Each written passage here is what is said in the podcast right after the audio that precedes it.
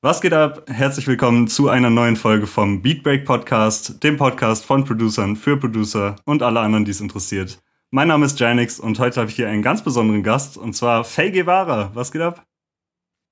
Liebe Grüße, schön, dass ihr wieder eingeschaltet habt. Schön, dass ich hier sein kann, lieber Janix. Schön, dass du da bist. Ey, freut mich sehr, äh, dass du auch so spontan zugesagt hast. Sehr cool. Na klar, na klar, Junge. Man muss immer ganz schnell am Start sein und man muss die Chancen ergreifen, wenn sie vor ihm liegen.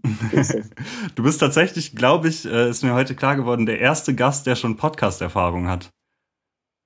Oh mein Gott, ich bin so eine Art Legionär, könnte man ja fast sagen. Nein, in dem ein oder anderen Format bin ich schon zu Gast gewesen und war ja auch einmal im Interview bei TV Straßensound. Also da hat man schon so ein bisschen Erfahrung gesammelt, wie sowas dann ablaufen kann. Aber nichts fühlt sich so gut und so frisch an wie heute bei dir zusammen am besten. Wow. Schön, schön. Gänsehaut.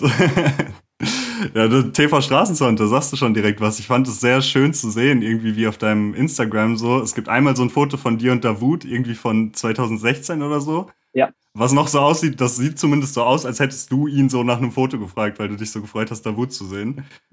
Und dann irgendwie zwei Jahre der sitzt Mann. du da und äh, hältst ein Interview.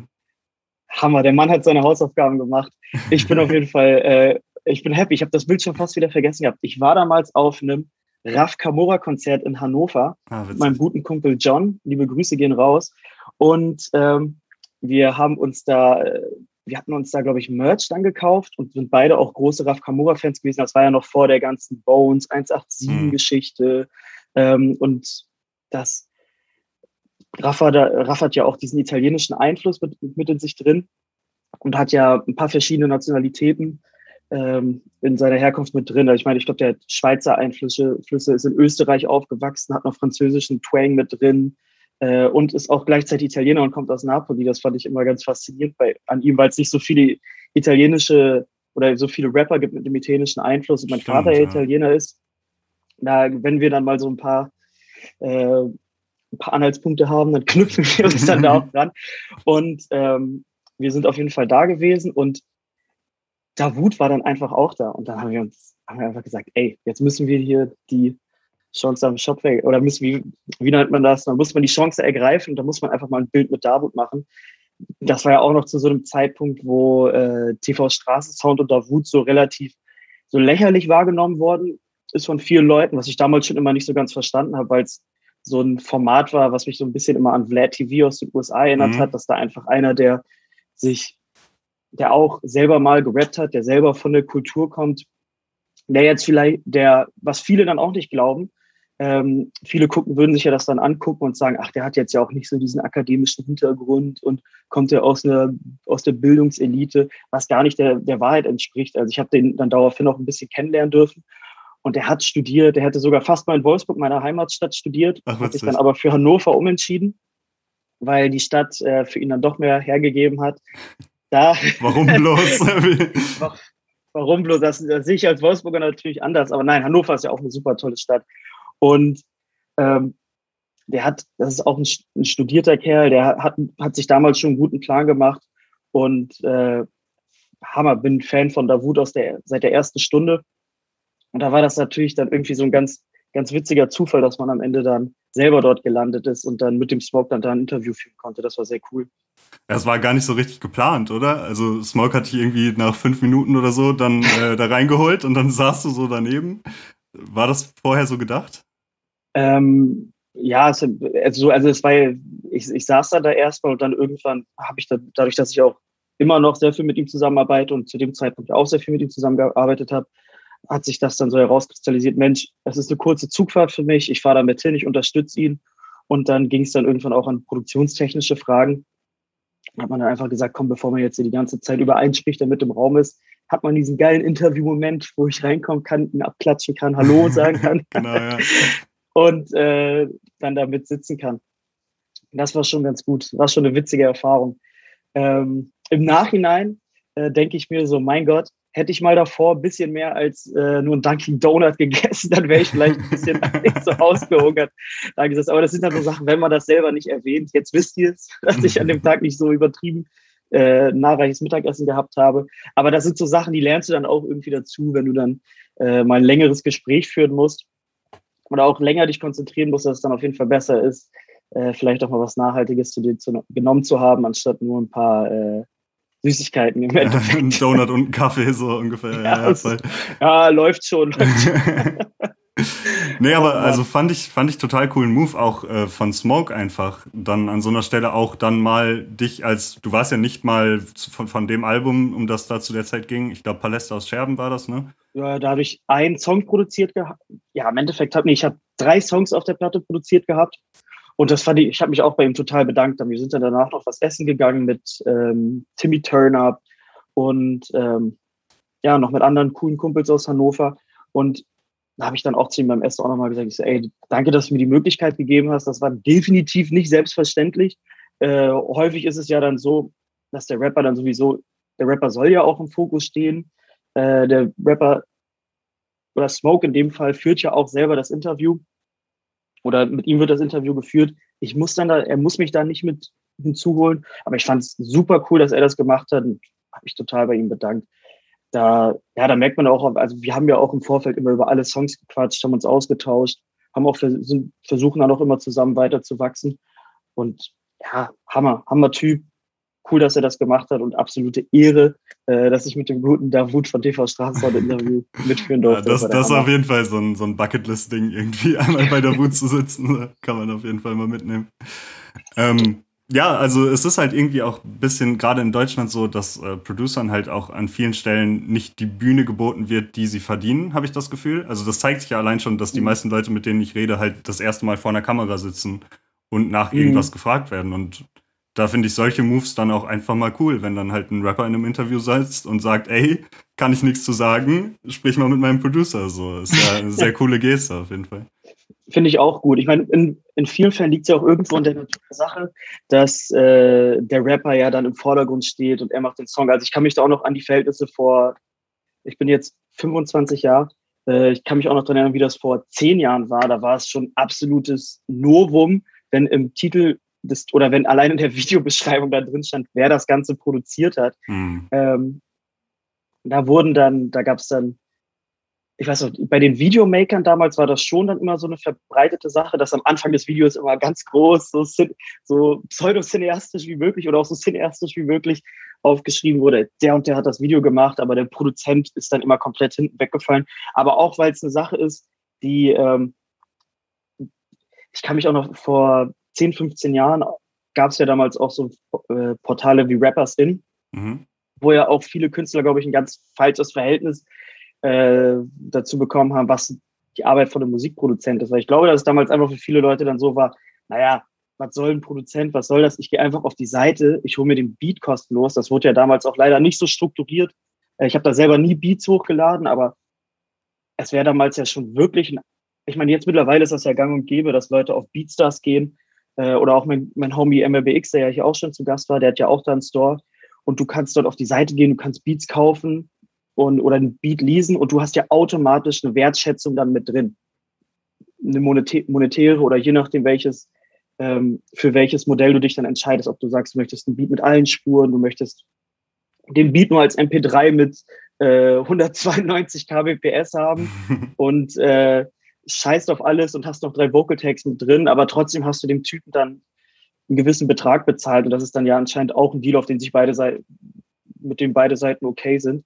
Und das hast du ja damals gar nicht gehabt. Also du konntest, hast da, da haben Produzenten einfach Beats hochgeladen. Ähm, jeder, jeder Rapper hätte sich das Ding greifen können. Häufig gab es da nicht mal Vocal Tags oder sonst was drauf. Und ich glaube, dass da so ein Klima entstanden ist von wegen, ja, juckt sowieso, die Beats gibt's eh alle im Internet. Was juckt mich der Idiot?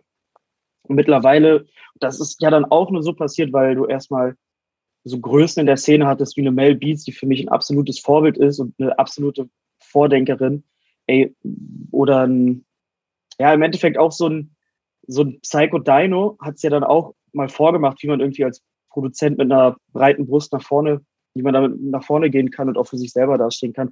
Äh, Dexter, wo ich auch ein riesengroßer Fan von bin, wo, wo ich mir auch dann äh, sein The Trip Album damals gekauft habe und seine Produktion immer geschätzt habe, auch ich kann mich noch daran erinnern, wie ich irgendwie, ich weiß nicht, kannst du dich noch an das erste Crow-Album erinnern, was es damals für eine Deluxe-Box dazu gab? Das ist jetzt sehr, Ray ist jetzt sehr Ray meinst du, ne? Genau, ja. genau, Rayop. Da gab es damals eine Deluxe-Box, in dem ähm, ein kleiner Button drin war, der auch gleichzeitig als MP3-Player funktioniert hat. Okay. Und das war dann sozusagen immer mein, mein iPod, den ich dann immer mit zum Strand genommen habe, weil er eben sehr handy war, man konnte ihn schnell aufladen. Und ich bin dann im Endeffekt immer wieder an Track 13 ein Teil hängen geblieben, den Dexter produziert hat. Wenn du aber nie einmal die Berührung hast mit der Technik dahinter oder irgendwie dann auch weißt, ah, dieser Kanye West, der da rappt, der hat den Beat auch noch dazu gemacht, dann kommst du nie in dem Moment, in dem du anfängst, das Ganze wertzuschätzen, sondern ich glaube auch, dass dann einfach viele Leute, viele Leute sehen das dann dahinter gar nicht und die denken dann vielleicht auch, ja, der, der da, der da gerade den Song singt, der hat den natürlich auch geschrieben und guck mal, die sitzt doch auch mal am Klavier, dann hat die das ja auch alles gemacht, aber dass da noch viel mehr dazu gehört, das ist, äh, das ist gerade, das ist was, was ich gerade so echt manifestieren kann. Wenn du alleine diese ganze Beatstars-Geschichte oder wie, wie Produzenten bei YouTube sich einen Namen machen, das ist schon echt eine, eine gute Sache, um die ein bisschen in den Vordergrund reinzubringen. Und wie viele gute Beispiele es für die Producer-Community gibt. Also ich bin äh, hin und wieder in einer ruhigen Minute gönne ich mir dann auch mal ein bisschen TikTok und gucke mir dann so ein paar kurze Clips an. Und wenn du dann zwei, drei Mal richtig abgebogen bist und mal nicht falsch abgebogen bist in solchen Apps, dann merkst du auf einmal, Alter, hier gibt es eine riesengroße Producer-Community, die einfach immer wieder über berühmte Sounds aufklärt oder sagt, ey, guck mal, ich habe hier die und die Akkorde gemacht, benutzt die doch auch mal. Ähm, das sind so Sachen, die, die einfach zeigen, okay, da gibt es eine Community und die ist mega talentiert, da geht total viel. Die muss mehr gesehen werden, aber die muss auch was dafür tun, dass die mehr gesehen wird. Von nichts kommt da natürlich auch nichts. Ja, voll. Es ist ähm, so, eine, so ein bisschen so eine Demokratisierung der Szene. Ne? Also das, was du gerade schon ansprichst, die Leute halten nicht mehr so zurück mit ihren Geheimnissen, sondern es wird halt drüber geredet, hier in dem Song habe ich das gemacht. Allein schon, dass es so Sachen gibt wie diese Genius Breakdown Videos, wo du halt schauen kannst. So, sowas ist halt für die Producer-Community voll gut. Ich frage mich manchmal ein bisschen, weil das für mich sehr schwer nachzuvollziehen ist, weil ich mich halt hauptsächlich mit Musiknerds umgebe ähm, wie klar das den Konsumierenden dann auch ist. Also mhm, klar, du mhm. hast ein paar Produ Producer-Superstars mittlerweile auch in Deutschland, so ein Cass on the Beat zum Beispiel kennen ja, wahrscheinlich die Fall. allermeisten so. Aber wie bewusst das vielen Leuten tatsächlich ist, wer jetzt welcher Producer hinter welchem Song ist, ist halt noch die Frage. Genau, also ich glaube, es gibt da so ein es gibt da so ein paar Leute wie ähm, Mixo McCloud, die, glaube ich, auch viele Leute auf dem Schirm haben. Alleine, ich glaube, das geht in Deutschland aber auch nur. Ähm, auf gar keinen Fall. Ich, ich glaube, niemand hat, also jeder, der kein Nerd ist oder kein, okay, wie formuliere ich das richtig? Jemand, der nur die Musik konsumiert und nur den Artist feiert, ich glaube nicht, dass der zwingend dann da reingeht und auf mitwirkende Anzeigen klickt und dann sagt, oh. Ja, die Funktion muss ja auch erstmal kennen und so. Also. Ja, ja, genau. Das, das braucht ja dann alles auch erstmal. Es geht ja jetzt auch erst langsam los, dass für manche Verlage dann anfangen, auch eigene Producer-Pages auf Spotify bereitzustellen, obwohl das ja eigentlich eine ganz einfache Sache ist, indem du einfach eine, zwei Datenbanken miteinander verknüpfst, indem du sagst, okay, wir haben hier Produzent Mike Dean, der hat da und da mitgeschrieben, der hat da und da mitproduziert, das und das hat er gemixt, die und die Werte hast du da, du verbindest das, erstellst eine eigene Page und fertig ist das Ding. Und da weiß ich immer nicht, warum das so, warum das so ein Ding der Unmöglichkeit ist, das, das, äh, das durchzusetzen. Aber man muss auch sagen, viele, oder es ist dann auch häufig so, dass dann genügend Rapper, keine Ahnung, bei ihrer Musik bei einem, einem schnellen Dienst oder sowas hochladen oder und dann auch schlampig damit umgehen, Sachen auch mal anzugeben. Die geben das dann beispielsweise bei YouTube an, aber nicht bei Spotify, obwohl man auch wie ich ja gerade auch schon gesagt habe, im Endeffekt juckt das dann den Otto-Normalhörer, hört das dann auch nicht. Was ich aber ganz cool finde, sind diese ganzen, die du auch schon angesprochen hast, diese ganzen Genius-Formate. Sagt dir der Rapper Olsen was? Mhm, ja, klar. Der hatte mal in einem, ich meine, in einem Juice oder einem All-Good-Interview gesagt, dass er sich diese ganzen Clips reinzieht und damit so ein bisschen auch das Produzieren dann gelernt hat. Mhm. Oder dann geguckt hat, okay, es, ach, anscheinend gibt es das und das Plugin und so und so kann man das verwenden. Und da muss ich sagen, das ist absolut geil, dass das möglich ist. Ähm, für einen selber ist ja, oder für unsere Eltern ist ja der Be Begriff oder der Beruf Musikproduzent auch so ein bisschen was Obskures. Also da siehst du vielleicht bei irgendwie Dieter Bohlen, der zwei äh, Regler nach oben schiebt und dann geht das Orchestrale los in dem Song. Ähm, oder du hast vielleicht mal einen Quincy Jones gehabt, ähm, von dem du jetzt aber, von dem es ja auch keine großartigen Videos im Studio gibt, wie er an, äh, gibt, wie er an Thriller zum Beispiel arbeitet. Stell dir mal vor, es hätte so Genius-Videos von 30 Jahren gegeben und du siehst, wie. Twitch-Livestream. Ja, wie äh, Quincy Jones bei Pretty Young Thing irgendwie die, die Bassline orchestrieren, sag jetzt mit, mach das mal so und so und so weiter. das, da muss man die Möglichkeiten ausnutzen, die man jetzt hat. Ich, Twitch-Livestreams ist auch so eine gute Sache. Ich liebe zum Beispiel diese Disclosure-Livestreams. Ich gucke mir da immer die, die ganzen Zusammenfassungen von dem Typen an. Den schätze ich gerade sehr. Und das, wenn das jemand unterhält, unterhaltend hinbekommt und auch noch ein bisschen Fachwissen dazu hat und auch Spaß rüberbringt, dann öffnet einem das auch eine ganz neue Musikwelt. Und das, ich glaube, das ist so ein bisschen der, der Benefit, den man jetzt so in den letzten vier, fünf Jahren bekommen hat. Ja, definitiv. Also die, die Schwelle zum Einstieg ist viel kleiner geworden, ne? Wenn ich überlege, irgendwie, whatever, in den 90s willst du anfangen, Beats zu bauen. Erstmal musst du irgendwie x tausend Mark in die Hand nehmen, um dir davon eine MPC zu kaufen. Und dann musst du einen finden, der dir die erklärt. So. Und jetzt ja. lädst du dir halt den FL Studio Crack runter, so, seien wir mal ehrlich. Und ja, äh, guckst dir zwei, drei Nick Mirror Livestreams an und kriegst es halt irgendwie hin, einen Beat zu bauen. So. Und das ist schon sehr geil. Wer hat's erfunden? Soldier Boy. Soldier Boy, ja, also, wahre Worte. Ja. Soldier Boy hat's wirklich erfunden. Also wenn du überlegst, dass der diesen Crank That Hit mit einer Fruity Loops Demo-Version äh, zusammengeschustert hat mit diesen Orchestral Hits. Ja, Stock Sounds, ähm, alles Stock Sounds. Das ist der Wahnsinn. Also das ist so, das sind so Musikproduzentengeschichten. Es gibt ja auch dann, äh, ähm, ja, jetzt mittlerweile würde man sagen, okay, die Sounds sind jetzt schon ausgelutscht, aber warum sind die ausgelutscht? Zu dem Zeitpunkt sind die es nicht gewesen. Du konntest das einfach machen. Du hättest auch einfach, oder es gibt ja dann noch so die Schlaumeier und die Klugscheiße, die dann immer um die Ecke kommen und sagen, oh Mann, das ist aber viel zu einfach gewesen. das, ist, das ist jetzt schon wieder viel zu simpel. Ja, aber es ist ja egal. Hauptsache, das fühlt sich erstmal gut an. Ich glaube, der Song ist auch Grammy nominiert gewesen. Wie alt ist der Typ gewesen? 16, 17 oder so? Ja, so. Das ist schon eine absolut geile Geschichte, dass das möglich ist. Und wie du richtig gesagt hast, was haben Leute gemacht, um an eine MPC ranzukommen? Die haben dann ein Jahr lang vielleicht irgendwo gearbeitet, um sich 1000 D-Mark zusammenzuschustern. Ich kann mich da auch noch an den, ähm, keine Ahnung, an, ich glaube, Bushido hat damals auch, bei Bushido musste damals die Mutter einen Kredit bei der Bank aufnehmen, damit er sich eine, eine MPC zusammenschustern okay. konnte. Das sind so, das sind so Sachen, die einfach, die einfach viel zu hoch sind. Hm. Die sind wirklich, das sind Sachen, die mich immer aufgeregt haben. Auch wenn sich Leute darüber beschweren, dass ja, und jetzt kann ja jeder seine Musik hochladen. Ich sage, das ist doch das Allergeilste. Wenn du Bock hast, dich auszudrücken, gibt es einfach nicht mehr 47 Hürden, durch die du durch musst. Wenn du früher ein Video gedreht hast, für 40.000 Euro, für 100.000 Euro, dann hattest du nicht einmal die Garantie, dass Viva und MTV das ganze Ding auch spielen werden. Und das ist schon unfassbar. Das ist unfassbar. Du kannst es, was hast du denn dann mit den Videos gemacht? Die sind dann entweder auf irgendeiner VHS verstaubt oder das ist, wenn du überlegst, dass selbst irgendwie, und vor allem, es gehen ja auch viele Hürden weg. Wenn du jetzt Bock hast, weiß ich, Reggae mit Hardrock zu kombinieren, dann machst du das einfach, lädst den Song bei YouTube hoch, drehst vielleicht noch ein cooles Video dazu. Und es gibt eigentlich keinen, der dich daran hindern möchte. Mhm. Wenn du überlegst, Michael Jackson musste überhaupt dafür kämpfen, dass sein Video bei MTV gespielt wird. Und das war die Situation, die wir vor 40 Jahren hatten. Und 40 Jahre ist keine lange Zeit. Da glaube ich, dass es sehr, sehr viele Türen geöffnet hat und Musik eh. Auf der einen Seite kann man natürlich sagen, Musik ist jetzt, ja, da, oder es gibt ja jetzt auch immer wieder die Diskussion, Musik wird immer kürzer. Nur du hast, und man selber war vielleicht irgendwann auch noch, ich selber muss das auch zugeben, ich war früher auch ein bisschen befangener, aber das spreche ich von so einer Zeit, als ich so 12, 13 war. Und wenn ich dann so jeden Freitag immer die Charts gecheckt habe und geguckt habe, oh, was sind da jetzt für neue Songs, was kann ich jetzt beim Viva mir anhören?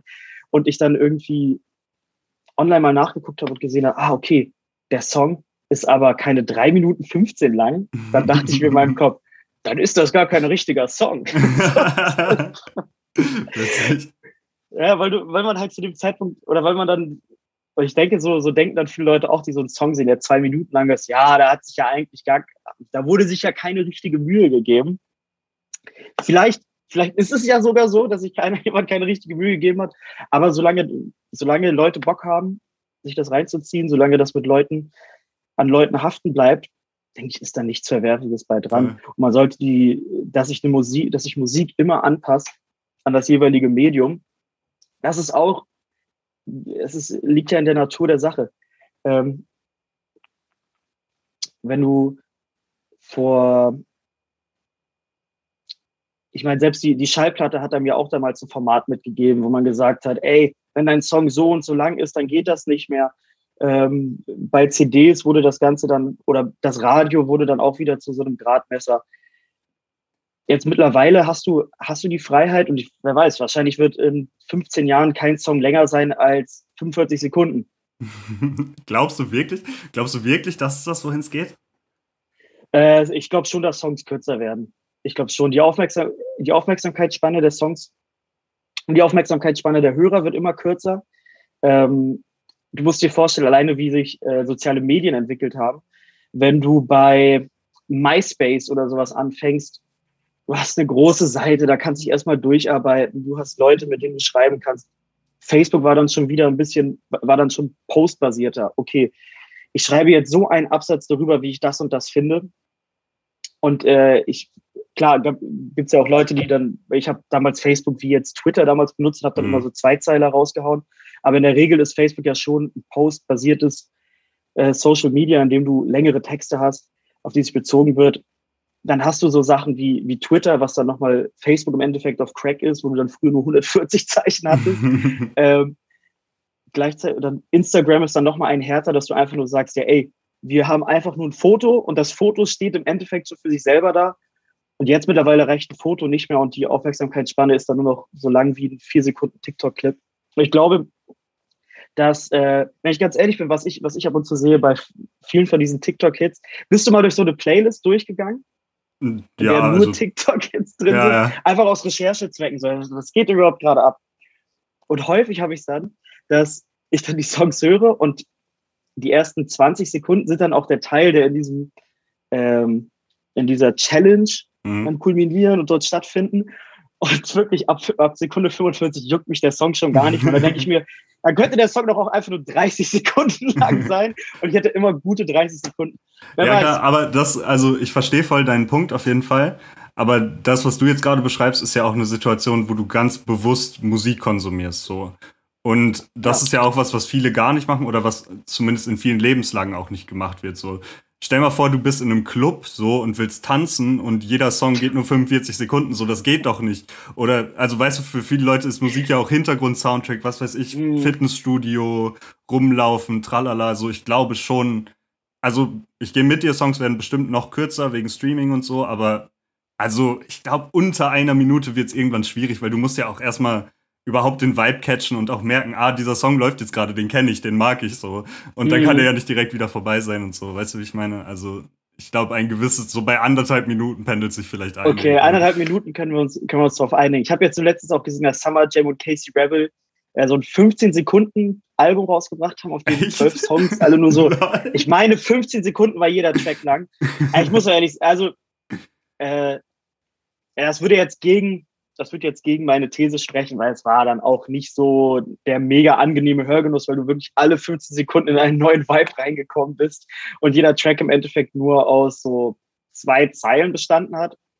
Aber es war, ein, war irgendwie ein interessantes Konzept bin ich, ja, bin ich, ich, mal gespannt. Mal gucken, wo das da hingeht. Konzept finde ich auch spannend. Es gibt von No Name, falls du die kennst, gibt es so ein äh, nee. Tape, wo jeder Song nur eine Minute lang ist. Nee, Fake, äh, Tierra Wack ist das, nicht No Name. Tierra Wack. Gerade verwechselt. Muss ich mir mal reinziehen. Hört ähm, interessant irgendwie an. auch 15 Songs und jeder ist genau eine Minute lang und die werden auch eiskalt dann abgecuttet. So, da ist dann keinen, keine Sekunde mehr über fürs Reverb-Tail oder so. Das ist dann einfach vorbei.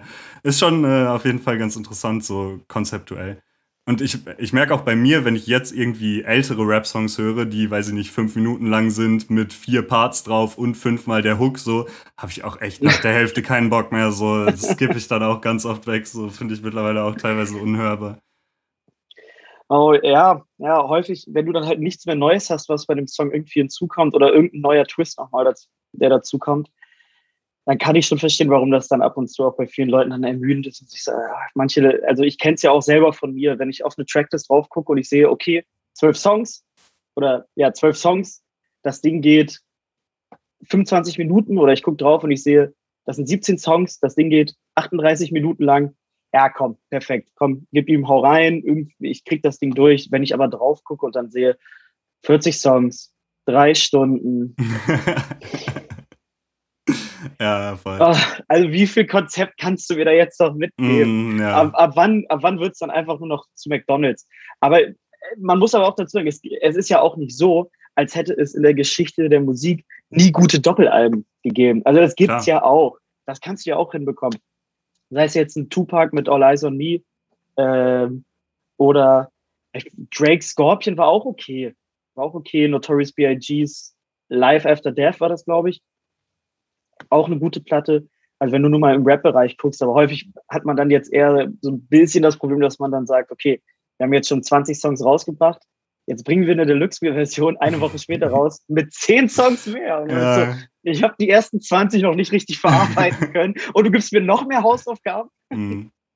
Ja, das ist, das ist halt irgendwie Streaming so. Es ist weg von diesem Albumformat. Also ich, ich, ich höre halt schon noch ab und zu mir mal ein Album an. Aber da muss man auch wieder sagen, du und ich, wir sind beide voll die Musiknerds. Ja. Und ähm, ich sag mal, so 90 Prozent der Musik, die ich konsumiere, ist auf Playlist-Basis. So. Also mhm ne? Interessiert mich das wirklich so, ob Culture 2 von Migos jetzt ein gutes Album ist oder ob da 20 Filler-Tracks drauf sind? Juckt mich das wirklich so? Eigentlich nicht. Nee, eigentlich guckt man, ist, ist, ich meine, du, du weißt ja auch ab und zu, was du bei, bei den jeweiligen Leuten bekommst. Bei Migos guckst du dann, okay, was sind die Banger? Ja, ja, klar. Was muss in die Banger-Playlist rein? Ja. Äh, den Rest will ich gar nicht, will ich gar nicht hören. Aber es gibt dann auch immer wieder Alben, die oder Künstler, die sich dann denken, okay, ich versuche jetzt noch mal was komplett Eigenes zu machen, ich versuche meinen eigenen Film zu fahren, gehe dann dementsprechend auch Risiken ein, aber das sind dann Dinge, die sich komplett auszahlen können. Ich fand zum Beispiel diese, die Slow-Type-Platte, fand ich überragend. Die ist richtig lange bei mir hoch und runter gelaufen. Ich weiß nicht, ich sag dir, allgemein finde ich, dass aus UK gerade eh richtig viel spannendes Zeug kommt, was überall Einfluss findet. Ähm, hast du ähm, Fred Again gehört? Nee. Alter, das ist der absolute Wahnsinn. Okay. Äh, britischer Produzent, der auch irgendwie das letzte, ähm, der mit Heady One viel macht, der mit, äh, der, der, auch, der auch diesen West End Song von AJ Tracy produziert hat. Mhm. Eine absolute Abriss, geile Hymne. Ja, so den Song kenne ich, der ist richtig geil. Ja. Ähm, der Kerl hat einfach auch für das letzte Ed Sheeran Album produziert, was ich ah, jetzt krass. nicht so mega geil fand, aber ich dachte so, okay, das ist ja jetzt erstmal eine wilde, eine wilde Kombination und auf diesem Fred Again Album. Ich sage dir, gib dir das mit dem Live-Set bei YouTube. Da siehst du dann nämlich, dass der ganz modernen, Social-Media-mäßigen äh, Ansatz zu Musik hat, weil du da merkst, okay, was, was konsumieren wir für Medien? Irgendwie, wir ziehen uns eine Insta-Story rein, die witzig ist, wir holen mal kurz unser Handy raus, während wir am Feiern sind, oder wir filmen mal irgendeinen so witzigen Bauarbeiter, mit dem man gerade ins Gespräch gekommen ist. Und er nimmt halt, oder wir haben Zoom-Call, wie wir beide jetzt, und er nimmt dann Aussagen von Leuten, die er kennt oder die er auf Partys kennengelernt hat oder von irgendwelchen, hört sich jetzt erstmal ein bisschen cringy an, von irgendwelchen Poetry Slams. Mhm. Ähm, obwohl man da auch nochmal unterscheiden muss zwischen Poetry Slams, äh, keine Ahnung, wo Leute mit einem Zettel auf der Bühne stehen oder bei den Sachen, die er benutzt, wo Leute wirklich mit Tränen in den Augen und äh, gefasst über ihr Leben erzählen. Ähm, er nimmt all diese Sachen und macht daraus so einen kranken Mix, das musst du dir wirklich reinziehen und äh, alles ist halt auf diese ekligen UK Garage-mäßigen Beats, aber es gibt ja auch so dieses Gefühl, Post-Lockdown, es geht wieder los, du kannst wieder tanzen, die Clubs machen wieder auf. Äh, Höre ich hoch und runter. Also ich glaube, ich weiß nicht, über was streamst du Musik? Ähm, äh, YouTube Music mittlerweile tatsächlich. Ach du Kacke, krank. Voll geil. Die erste Voll Person, geil. die ich kennengelernt habe. Mich hat immer dieser äh, Werbeslogan von YouTube Music so ein bisschen abgefuckt. Hier kannst du auch Musik hören, während dein Handy äh, geschlossen ist. Ja, ich immer so denke, Bro, das kann jeder andere Streaming-Dienst. das Ding, das Ding an YouTube Music, muss ich echt sagen, du hast halt alle Musik, die du auf Spotify, Apple Music, sonst wo auch hast. Aber du hast auch die ganze weirde, abgefuckte Scheiße, die es halt nur auf YouTube gibt und kannst die auch auf dein Handy runterladen. Was weiß ich, so ich zum Beispiel höre im Moment viel Nightcore-Remixes so und die Geil. haben halt keine Chance auf Spotify zu kommen wegen Copyright und so. Aber YouTube Music, zack, boom, bang, auf der Playlist, alles gut. So, das ist richtig nice tatsächlich.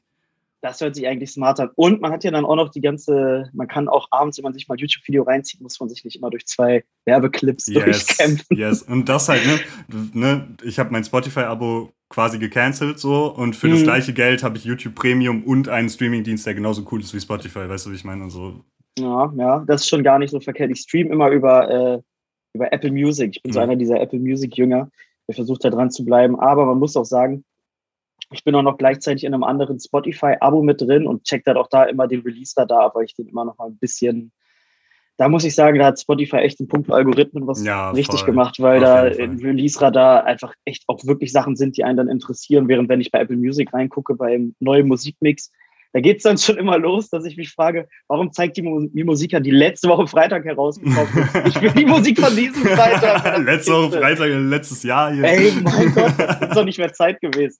Also das sind so, das sind so Dinger, das ist eh interessant, wie sich das jetzt auch alles aufteilen wird und wie wieder alle Streaming-Dienste äh, miteinander in Konkurrenz steht. Da hast du, also wenn du, du bist ja auch ein guter alter Musiknerd, da hast du bestimmt auch mitbekommen, dass es jetzt bei Apple Music Spatial Audio gibt. Ja. Und, äh, was hältst du davon? Wie hast du, wie hast du das wahrgenommen? Würde mich mal interessieren.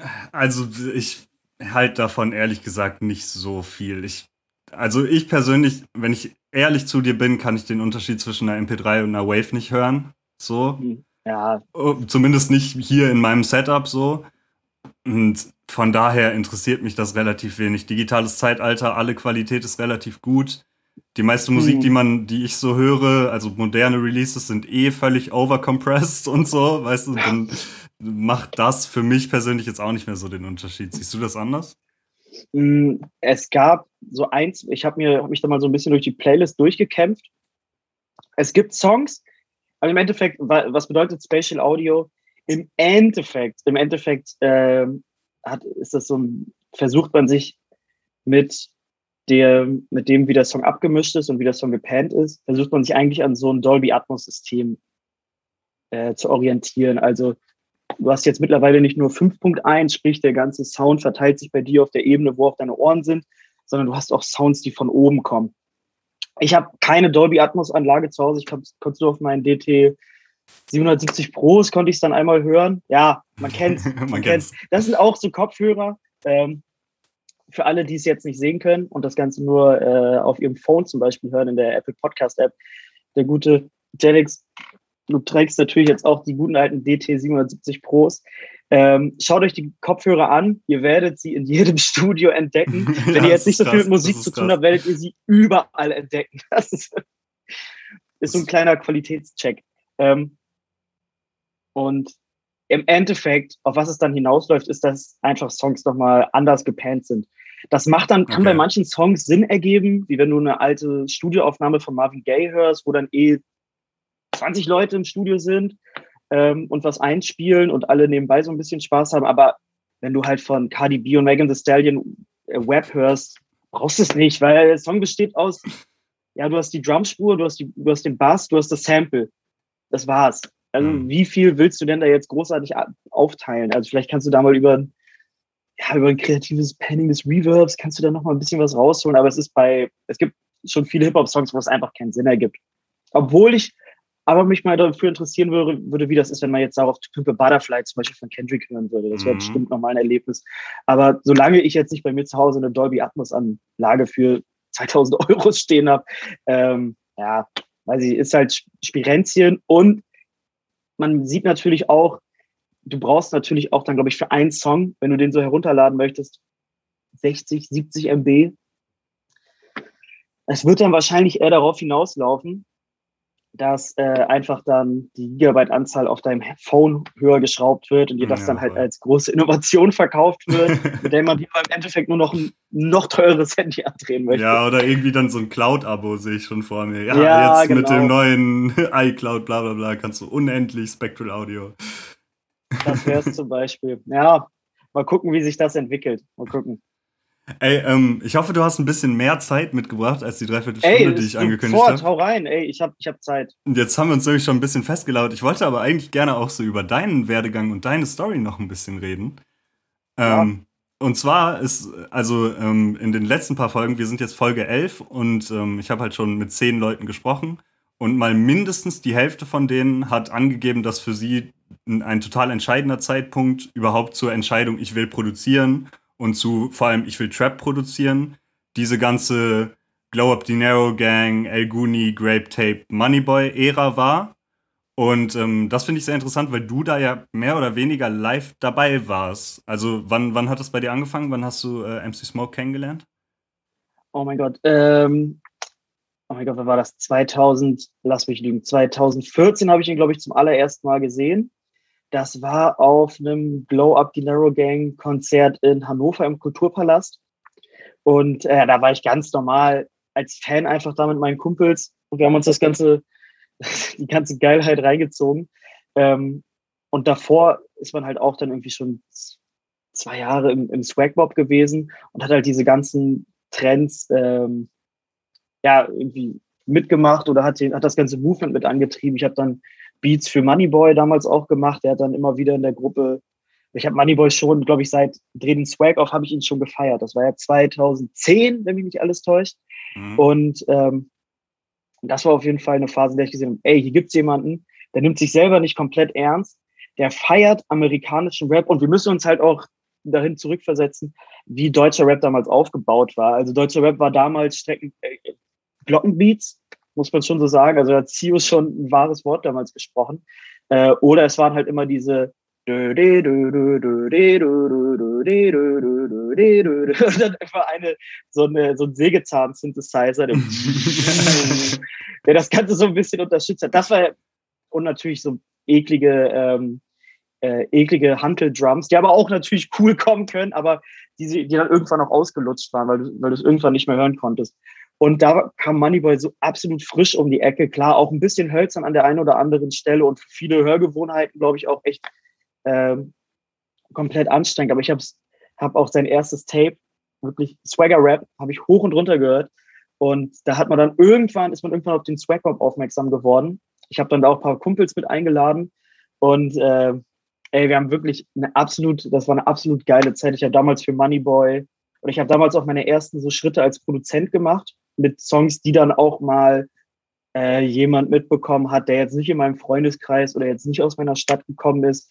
Ähm, zum Beispiel habe ich damals für Taylor Johnson, der damals so der erste Rapper war, mit dem Moneyboy großartig zusammengearbeitet mhm. für ihn mhm. hatte ich seinen Song Taylor produziert. Äh, und für Moneyboy hatte ich die absoluten Banger. Liebesgrüße aus der Lederhose. Und Den Mount ich sogar, krass. Geil, geil, Ehre, Ehre. Und äh, Mountain Dew habe ich für ihn damals produziert. Ähm, das war, das war geil und ich finde, das, das hat auch so mein, mein Arbeitsethos auch dolle geprägt, weil ich da einfach gesehen habe, ey, da ist jemand, der brennt da drauf, also Moneyboy in dem Fall, und der liefert auch extrem schnell ab. Also beim, bei dem Liebesgrüße aus der Lederhose-Song hat er mir das Sample geschickt und meinte, ja, ey, ich will da doch was machen, kannst du da ein bisschen hier, ich, ich habe da eine Idee.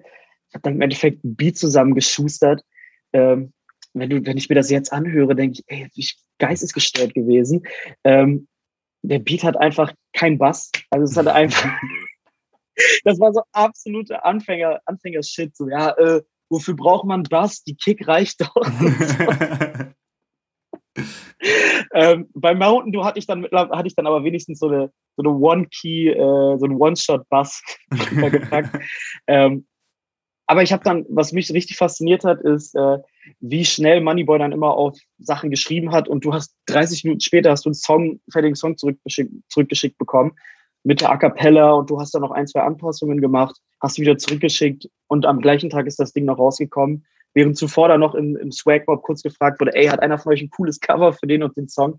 Das war schon eine geile Arbeits Arbeitsweise, die mich immer, die einfach angeschoben hat. Also so, ich finde auch, dass das dass Musik auch immer vom Moment lebt. Dass es gibt ja diese, diese Momente, du wirst es ja auch aus dem Studio kennen, da guckst du dich dann einfach, da gucken sich dann zwei Menschen an oder du, du jamst mit einem Gitarristen herum, du guckst sie an und weißt, okay, das ist das, was wir jetzt, danach haben wir eigentlich gesucht. Deswegen sind wir heute mhm. hier, deswegen, jetzt haben wir es gefunden, da brauchst du dann keine weiteren Worte mehr dazu. Und das ist, das ist, finde ich, etwas, was man, was häufig dann ganz, ja, so überintellektualisiert wird und dann ab und zu liegen, liegen dann Songs irgendwie drei Jahre herum und häufig kennt man es dann auch als Produzent, dass die Songs dann so lange herumliegen, bis dann der Künstler sagt, ja, das ist jetzt nicht mehr mein Vibe. ja, das kennt, glaube ich, jeder. Das kennt, glaube ich, jeder. Ähm, und da, fand ich, da, da gibt es ja nichts Geileres für einen Produzenten halt, als äh, du machst was, es kommt raus, äh, Leute können darüber was sagen und du gehst, du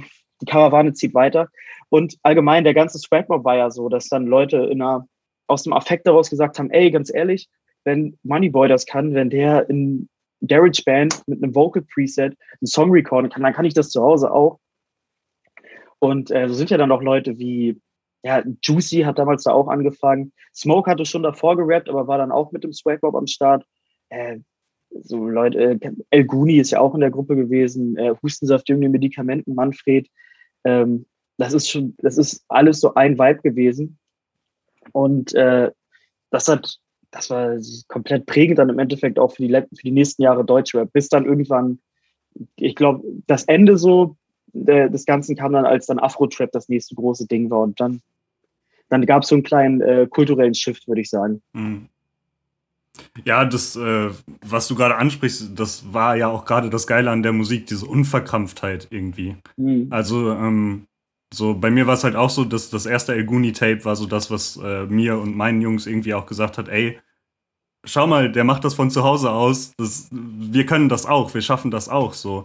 Und halt gerade im Gegensatz zu, zu anderem Deutschrap, der zu der Zeit stattgefunden hat, was alles immer so sehr überlegt und sehr mhm. äh, Promo-Phasen hier, Video-Release zwei Wochen vorher ankündigen da. Und dann gibt's aber einen Moneyboy, der sagt, yo, neuer Free-Track, hört euch den an. So.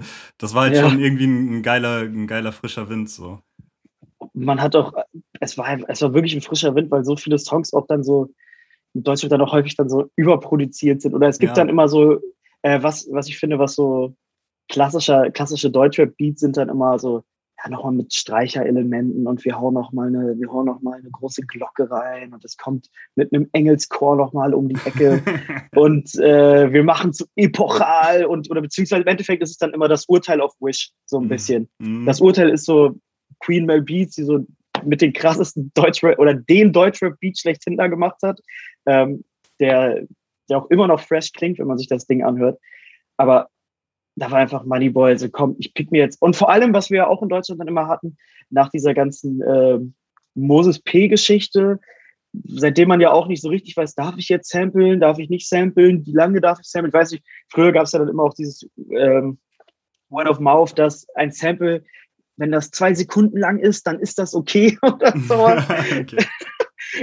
Kennst du so einen Talk noch? Irgendwie, ja, samplen und das und das und das. Mhm. Wenn es, ich glaube, was es so gibt, ist so, so wenn es älter als 70 Jahre alt ist, dann darfst du es machen und so weiter. Ja, irgendwie so und so lange muss der Künstler tot sein und die Rechte nicht neu überschrieben und so.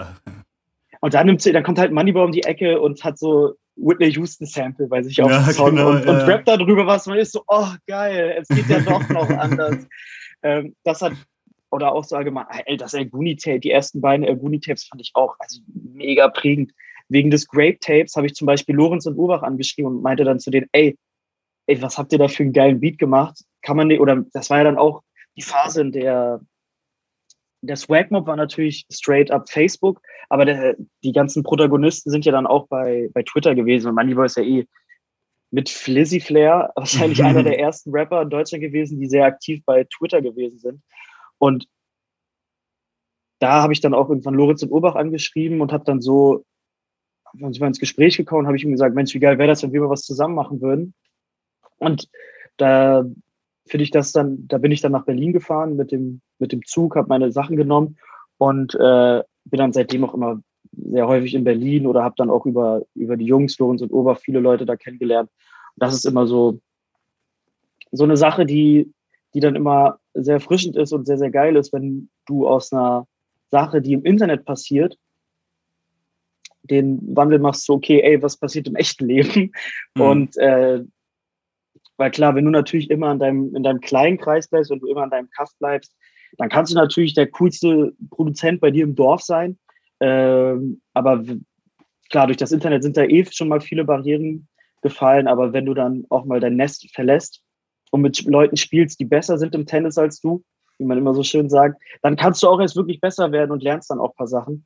Und da bin ich auf jeden Fall froh drüber, dass ich da irgendwann mal den Schritt gemacht habe und nicht immer nur, weil klar, der, der einfache oder nicht der einfachere Weg, aber der Weg, der mit weniger Selbstzweifeln verbunden ist, ist dann, ja, ich bleib zu Hause, ich schreibe dann vielleicht mal hier und da, aber ähm, langfristig und natürlich auch der riskantere Weg, weil man, man begibt sich in eine fremde Stadt, du weißt nicht so richtig, was passiert, du, da sind viele Fragezeichen mit drin verknüpft. was passiert da? Komme ich heil wieder nach Hause? Nein, aber ähm, da, das kann ich einfach nur jedem empfehlen, dann einfach auch mal seine eigene Stadt zu verlassen und zu gucken, okay, wie, wie ticken denn die Uhren irgendwo anders? Was wird da gehört? Das hilft auch immer, ähm, um seine eigenen Hörerlebnisse zu, über, zu überprüfen und zu gucken, okay, okay, meine Freunde, mein Freundeskreis hört die und die Musik, aber was wird nochmal woanders gehört? Und dann auch, das schafft automatisch auch Verständnis und mhm. musikalischen Austausch. Wie ist das bei dir? Wo kommst du ursprünglich her? Äh, ich bin eigentlich aus Lüdenscheid im Sauerland und äh, wohne jetzt aber in Köln. Aha, Killer Cologne. Genau, Geil. ja, ja, voll.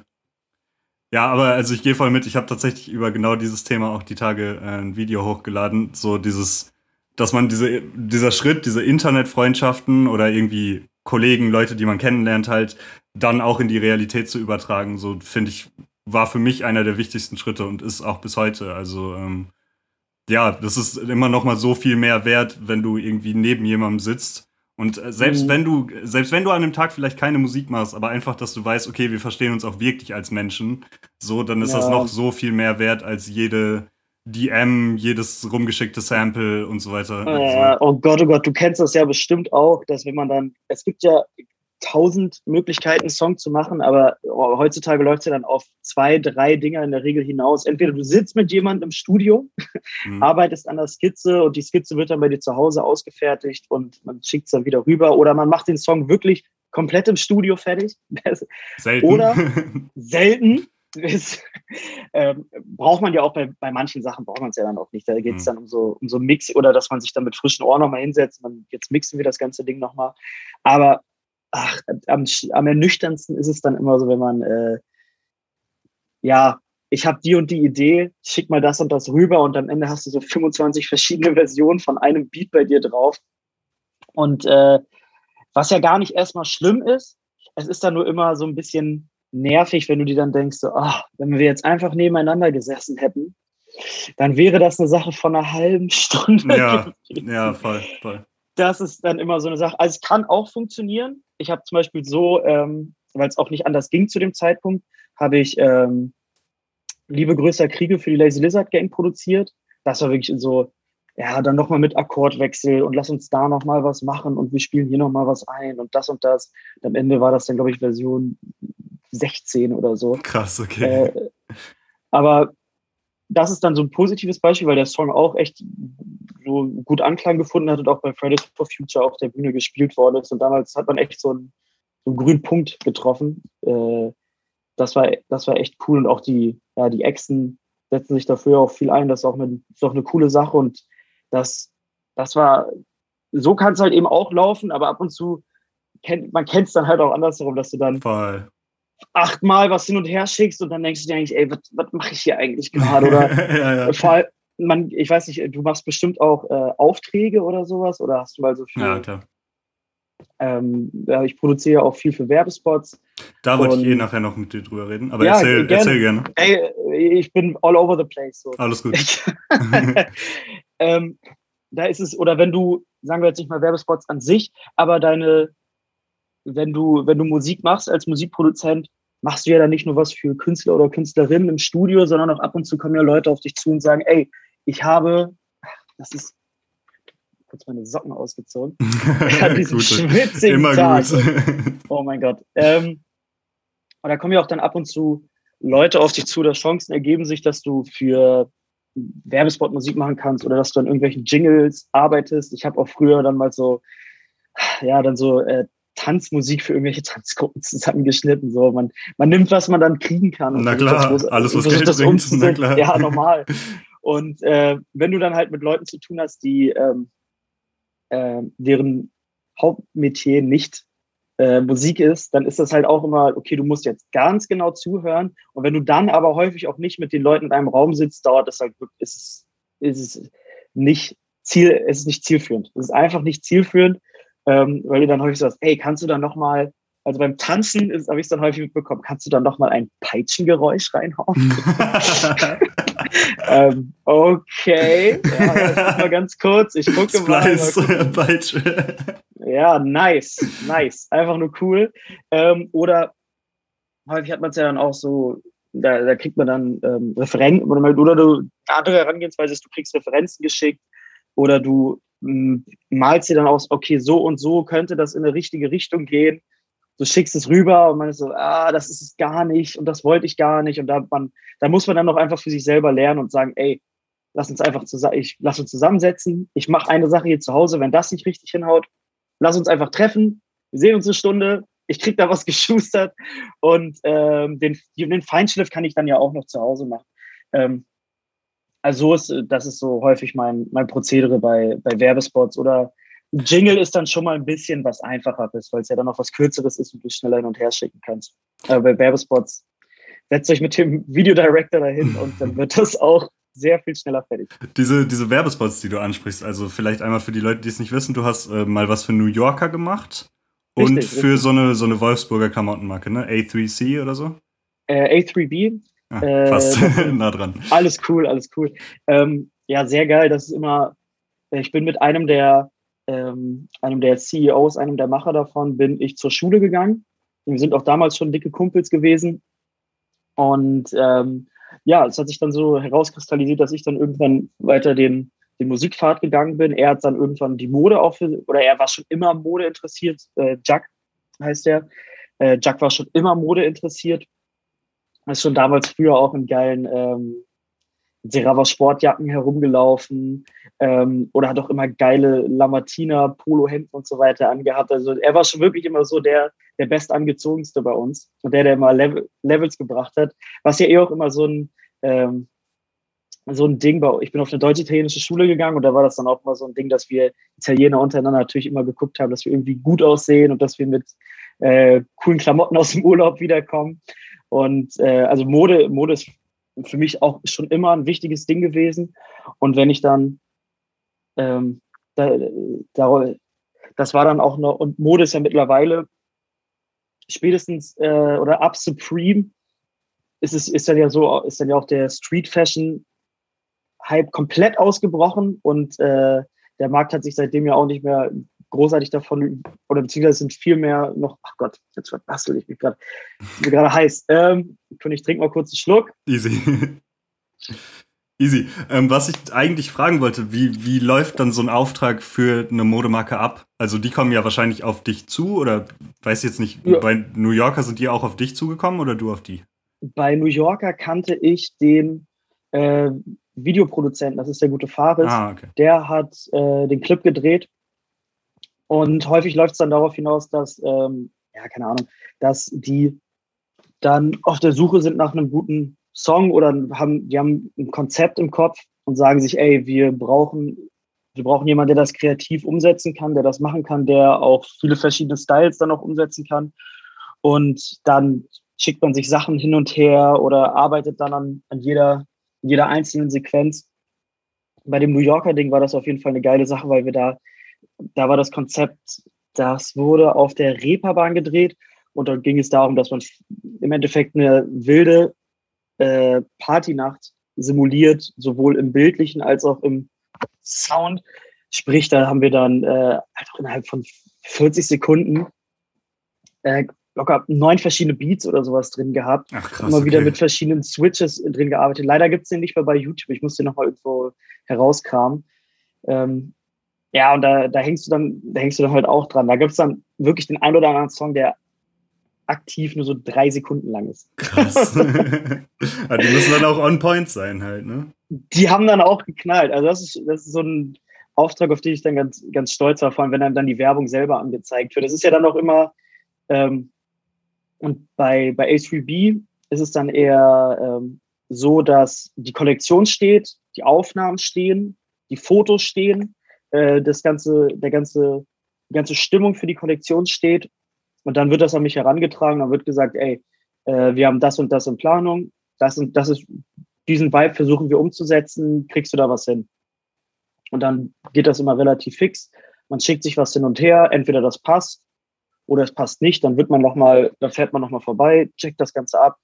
Und äh, das ist das ist eine sehr sehr geile Sache, vor allem weil man jetzt im Falle von ACB halt dann echt auch sehen kann, wie, wie gut eine Marke wachsen kann, wie gut Klamotten, wie gut so eine Klamottenmarke wachsen kann. Ähm, wenn du über, also wenn ich, also wenn ich einfach nur so, da, das macht dann richtig emotional, wenn du dann siehst, dass die Marke, die ein Kumpel von dir aufgebaut hat, dass die, keine Ahnung, dass so ein Alfonso Davies, nachdem die den Weltpokal geholt haben, dann trägt er halt die Kappe aus der, aus der Kollektion oder so ein Jerome Boateng läuft nach der Meisterschaft damit herum. Krass, dann ist das schon so, so ein Moment von, oh, krank, die Jungs haben es wirklich geschafft. Und das ist auch Motivation. Und viel, was, als was anderes darf man das auch, finde ich, immer nicht wahrnehmen. Es gibt ja dann auch viele, viele Leute, du wirst das ja auch kennen, wahrscheinlich, oder immer dieses, es ist ja auch so, eine, so ein kleines Mentalitätsding, wenn jemand, jemand anderen sieht, der ähm, sich selbstständig macht oder versucht, selbstständig für, für sich selber Anträge an Land zu ziehen und ähm, ja, Kultur zu machen oder ähm, der, der Gesellschaft im Endeffekt was zurückzugeben, sei es jetzt durch Klamotten, durch Musik. Aber selbst wenn, wenn es einfach nur ist, dass du eine eigene Bäckerei aufmachst, dann gibt es immer die ersten Leute, die um die Ecke kommen und sagen, oh Mensch, guck mal, hier gibt es 100 Gründe, warum das nicht klappt. yes. Was? Du produzierst Musik? Das habe ich, musste ich mir halt dann auch immer dann so anhören, so, hey mhm. Mann, was willst du von mir? ähm, so, keine Ahnung, such dir, such dir doch auch ein Hobby, mach irgendwas, für was du brennst, aber lass dein Hobby doch nicht einfach nur Instagram sein und das war's dann. Mach irgendwas Cooles, versuch dich selber auszudrücken. Ähm, die Leute sind dann sehr schnell da drin, 100 Gründe zu finden, warum es nicht klappen kann. Aber im gleichen Zuge kann ich denen halt auch immer 1000 Gründe nennen, warum es dann auch eine gute Idee sein kann, was zu machen, indem du dich äh, eine gute Sache sein kann, dich selber auszudrücken und selber irgendwo eine Passion zu finden. Ähm, wo, wo bist du jetzt gerade auf diesem Weg? Also lebst du tatsächlich vom Musikproduzieren? Äh, ich habe da gute, gute Einnahme. Ich habe auch so ein paar monatliche Aufträge, wo ich dann Sachen abmische für diverse Podcast-Formate und ja, immer wieder Jingles mache oder von Produktion, wo dann was reinkommt, aber hauptberuflich davon leben tue ich nicht. Ich bin eigentlich Student und oder ich bin nebenberuflich Student, wie es und äh, quasi beruflich Musiker, sagen wir mal so. Okay. Ja, aber das ist ja, also es wirkt ja, als, als wärst du auf dem richtigen Weg. Und ähm, das wollte ich dich eh noch fragen. Also du, du musst jetzt auf keinen Fall Zahlen sagen oder so, aber mhm. Ähm, man hört ja schon mal an der einen oder anderen Stelle, ey, fuck Rap, mach lieber Werbung, Filmmusik, Jingles, da steckt viel mehr Kohle drin. Hat sich das bei dir auch so bestätigt? Ja, auf jeden Fall. Auf jeden Fall. Also gerade, also es ist natürlich auch so ein, häufig, also wie drücke ich das aus? Wenn du bei New Yorker oder bei größeren Unternehmen, wenn du da mit denen zusammenarbeitest, dann steckt da ja auch eine ganz andere Mannkraft hinter. Äh, da ist ein ganz anderer Umsatz drin, den du nicht mit einem Rapper vergleichen kannst, der ähm, so und so viele oder der dann so 20.000 Spotify-Streams oder sowas hat. Äh, ich glaube auch, dass sehr, sehr viele Rapper da sehr gerne auch bereit wären, dann auch die Leute, die Leute dementsprechend zu, äh, zu entlohnen. Aber wenn wir uns das, wenn wir uns die ganze Streaming-Geschichte angucken, wie wenig Geld dann irgendwie doch am Ende des Tages um die Ecke kommt. Wenn du das vergleichst mit 500, würde jeder Künstler einfach 507 Inches äh, verkaufen oder 500 CDs verkaufen, wäre das schon, glaube ich, eine sehr, sehr höhere Ge Gewinnmarge, als wenn du, keine Ahnung, 500.000 Streams hättest. Mhm. Ähm, das heißt, bei all den Sachen, in denen größere Unternehmen involviert sind, ist natürlich auch da gibt es ein ganz anderes, ganz, ist ein ganz anderes Preissegment. Das ist dann natürlich auch die, man kann ja, also sagen wir mal, ein Rapper kommt um die Ecke, der hat gerade erst angefangen zu rappen, dem kannst du dann jetzt nicht sagen, ey, gib mir 20.000 Euro für Beat. ja, natürlich nicht, klar.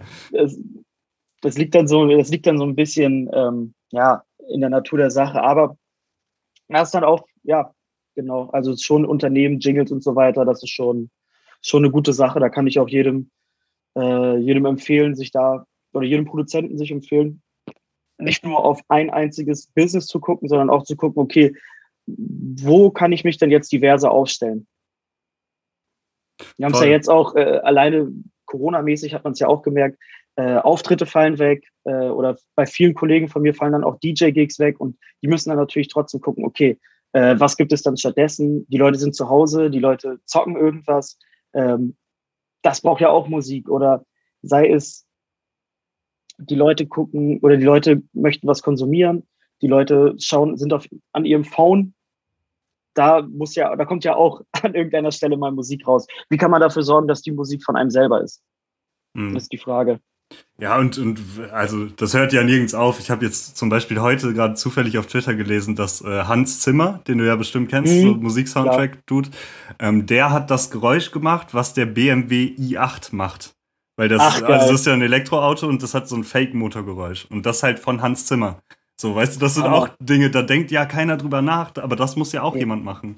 Und jemand, der, also, erzähl, erzähl. Äh, da ist die Competition viel niedriger. Also, ne, irgendwie, wie viele Leute wollen Typebeats verkaufen und den nächsten Nummer 1 Trap-Hit produzieren, so. Aber es gibt ja noch viel mehr. Die Welt des Musikmachens ist ja noch viel größer, so. Und ich glaube, das wird oft auch vergessen, so. Hans Zimmer hat mich früher auch immer ich weiß noch, wie ich früher zu Abi-Zeiten dann immer seinen äh, Inception-Soundtrack reingezogen habe, als ich für Mathe gelernt habe. Das hat mich immer gut motiviert. Ähm, Hans Zimmer ist, ist ein stabiler Typ, wer mich in puncto Ambient-Musik und in puncto Alltagsmusik komplett geprägt hat, ist Brian Eno. Der hat mir wirklich noch eine ganz neue Musikwelt aufgeschlossen. Einfach, wie kann ich machen, dass ich einfach auch die, einfach die theoretische Überlegung, ich mache jetzt einen Song, ich mache ein Album, das soll sich anhören wie ein Raum. Das ist dann schon mal so, oh, das ist schon mal so, hm, ja, eigentlich mache ich nur Musik für den Moment, aber warum mache ich nicht mal Musik für den Raum, in dem das dann stattfindet? Und wenn ich dann überlege, dass Brian Eno so ja, die, die Windows XP Sounds und sowas geschustert hat, das, da denkt man sich dann so, okay, da möchte man eigentlich hin oder alleine. Der beste Sound aller Zeiten ist, der auch, glaube ich, von Brian Eno ist, ist der äh, Telekom-Jingle. Mhm diese zwei Noten, das hatte mir mein, ähm, die erste Berührung, die ich hier mit einem Jingle hatte, der, der Jingle, den ich so an sich wahrgenommen habe, war wirklich mein Musiklehrer, Herr Eck, der ähm, dann am Klavier uns einfach nur diese beiden Noten gezeigt hat. Und ich dachte mir, alter Schwede, wie kann denn zwei Noten schon so eine Geschichte erzählen? Und das muss man sich bewusst werden, dass es, dass es möglich ist, das Gefühl von einem Unternehmen, das Gefühl von einer Idee in einem in einer Klangkomposition umsetzen zu können. Und das ist meiner Meinung nach komplett unterschätzt, weil viele Leute dann Musik in Form von Musik erzählt ja auch immer eine Geschichte. Oder Musik, im besten Falle versucht Musik eine Geschichte zu erzählen. Und wenn du, wenn du das umsetzen kannst, es gibt nichts Schöneres. Voll. Ja, da, da gehe ich mit dir auf jeden Fall. Mhm, ich, ich finde es super interessant, gerade mit dir zu reden, so, weil. Ja, lass dranbleiben. Lass ähm, dranbleiben. Ich habe kein Problem. Ich habe Zeit mitgebracht. Irgendwie, also, ich will das eigentlich gar nicht sagen, weil ich mache ich mach selber Trap-Beats so, aber ähm, äh, man, man denkt ja immer so, okay, so, so, so ein Beat, da steckt jetzt nicht so viel hinter irgendwie. Und mhm. viele Beats sind ja auch simpel so. Ich bin auch selber, ich, ich rede da auch offen drüber. Viele Beats von mir habe ich in 20 Minuten, eine halbe Stunde gemacht, so kein Geheimnis. Äh, es sind ab und zu wirklich die besten. Ja, ganz voll. ehrlich. Ganz ehrlich. Und weißt du, was die besten Beats ab und zu auch sind? Das ist unfassbar. Ähm, wir haben ja vorhin noch über Moneyboy gequatscht. Ähm, ich habe von Moneyboy und Timmy Turnup Spaceship produziert. Ähm, ich habe diesen Beat original in sieben Minuten gemacht. Krass. Sieben Minuten. Mhm. Äh, ich saß bei ihm, es war das erste Mal, dass ich, ich meine, es war das erste Mal, dass ich Timmy Turnup getroffen habe. Ich war dann bei ihm zu Hause eingeladen. Ähm, wir waren dann oben bei ihm im Zimmer und ich habe einfach so eine Omnisphere Bell gehabt, äh, habe einen dreckigen Bass mir rausgesucht, habe dafür gesorgt, dass es, dass es knallt. Der Beat geht auch gut nach vorne. Und ich sag dir ganz ehrlich, ich dachte mir so, ja, naja, war jetzt so schnell dahin geschustert. Mal gucken. Also ich weiß jetzt, ich habe so ein, zwei Moves reingepackt, zwei, drei, so ein, zwei Vocal Samples, die dem Ganzen noch ein bisschen was Fame-mäßiges gegeben haben. Ich dachte, ah, okay, mal gucken. Und dann irgendwann saßen wir unten an der Küche, unten in der Küche bei ihm. Und noch mit äh, zwei weiteren Atzen da. Und irgendwann kam es dann wieder zur Sprache, ey, mach mal den Beat an, mach mal den Beat an. Und ich sagte ganz ehrlich, ich habe mich kurzzeitig sogar geschämt. Ich dachte mir, ey, oh Gott, jetzt hören wir den und um, das hab, uh, ist der wirklich so gut? Und im Endeffekt juckt es halt komplett. Mm, Ob du, der Hörer, dem Hörer ist das doch scheißegal. Dem Hörer ist doch scheißegal, ob du da sieben Minuten an einem Beat hingst oder ob du drei Stunden an der Snare hingst. Yes. Und das ist nämlich auch ein Ding, ähm, was ich auch immer viel kommuniziere und was, glaube ich, oft auch missverstanden wird. Wir machen keine Musik für Produzenten. So, ja. wir als Produzenten machen in erster Linie oft Musik für Rapper und die machen Musik für Konsumierende. So. Und mhm. es ist eigentlich egal. Deswegen finde ich auch so, also ich werde zum Beispiel oft gefragt, ob ich mal auf Beats reagieren kann und meine Meinung dazu geben kann. So. Aber mhm. meine Meinung interessiert eigentlich nicht so. Ja. Ne? Ja. Es ist, also, deswegen finde ich auch teilweise, also ich verstehe schon auch die Idee von Beat-Contests und so, wo sich dann mhm. alle aufgeilen, wie geil ist denn dein Drumfill, so, ne, mäßig. Aber letzten Endes interessiert das doch keinen, so, weißt du, wie ich meine? Mhm. Klar, gibt es da eine kurz, gibt's da, ja, ähm, Schnittpunkt von Leuten, die dann auch den Rapper wertschätzen, die den Sound wert oder die das Instrumental wertschätzt, aber sich dann auch für die Machart dahinter interessieren. Das sind dann aber schon mal drei Komponenten und in der Regel äh, ist es, ist es eigentlich nur die Komponente, wie gut oder wie oder gefällt mir der Rapper, ist die, ist die eigentliche Komponente. Ja, also immer. Leute natürlich haben auch äh, Nicht-Producer haben natürlich einen Beat-Geschmack, so natürlich, obviously, aber mhm. die checken nicht den Unterschied zwischen, ich habe in Omnisphere eine Bell angeklickt und ich habe drei Stunden in Nexus mir ein Sounddesign, so das ist das, was ich meine. So. Und das, und was, was Simples zu machen, was trotzdem aber catchy ist und funktioniert, ist ja auch gar nicht so einfach. Also nur mhm. weil es simpel ist, ist es ja noch nicht catchy. So, es gibt weiß ich nicht, mir fällt jetzt gerade kein, kein ja, alle, alle meine ein, Entchen so. ist auch alle ja, Entchen. Ja, alle, alle, meine, Entchen. Entchen. Das kannst du ja auch auf einen Trap-Beat packen, aber die Leute, die das, okay, wahrscheinlich wird es auch ein paar ignorante Dudes geben, die sagen, komm, flippig, ist mir egal. ähm, aber du kannst ja auch in dem Style einen Song machen und das ist simpel und ganz ehrlich, vielleicht, es kann ja trotzdem funktionieren. Es kann auch trotzdem laufen. Ähm, klar, als Produzent kennt man es dann auch immer, dass man so, ja, ich fange den ersten Beat an, simpel, komm, ich will jetzt hier was geschustert bekommen, nice, läuft, nächster. Ja, auf jeden, auf jeden, ja, jetzt versuche ich mal den und den anderen Sound aus, ja, yeah, cool, funktioniert. Der dritte Beat, jetzt versuche ich mal was Paddiges, jetzt mache ich mal, jetzt äh, rück ich mich richtig aus. Und äh, das ist dann häufig dann der Beat, den du dann verwirfst. Hm, ja, voll, voll, voll. Zu viel Gedanken machen, gar nicht gut. Das, ich habe das auch so oft, dass ich ähm, mit Rappern hier sitze, letztens die Tage noch erlebt, Shoutout an meinen Bruder Stoff MC. Ähm, der saß hier und er hat mir so ein paar Songs gezeigt und meinte so, ja, in der Richtung ungefähr hätte ich Bock, was zu machen. Ich fange an, ein Beat zu bauen, so. Es ist eine Piano-Melodie, ein Two-Step-Hi-Hat-Pattern, eine 808, eine Kick und eine Snare, so. Mhm. Und ich fange, ne, ich hab das und er so, ja, Mann, das ist geil, das ist geil. Fang an zu schreiben.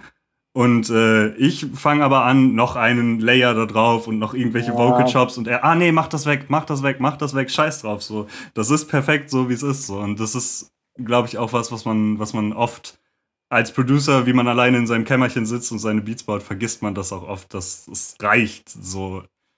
Genau, also du, man macht halt, man macht halt Beats, um Leuten eine gute Zeit zu zu generieren und nicht um sich selber einen runterzuholen. Das muss man halt, das muss man sich halt bewusst sein. Klar, ja, dein, der, dein, Pro, dein Produzenten-Homie wird dann nochmal raus, dann, ja, yeah, okay, krass.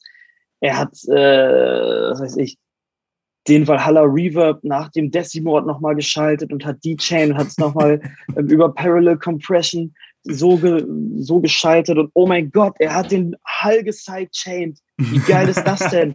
Und ah ja, und oh, was haben wir denn da? Und der hat drei verschiedene Bässe äh, eingebaut und oh mein Gott.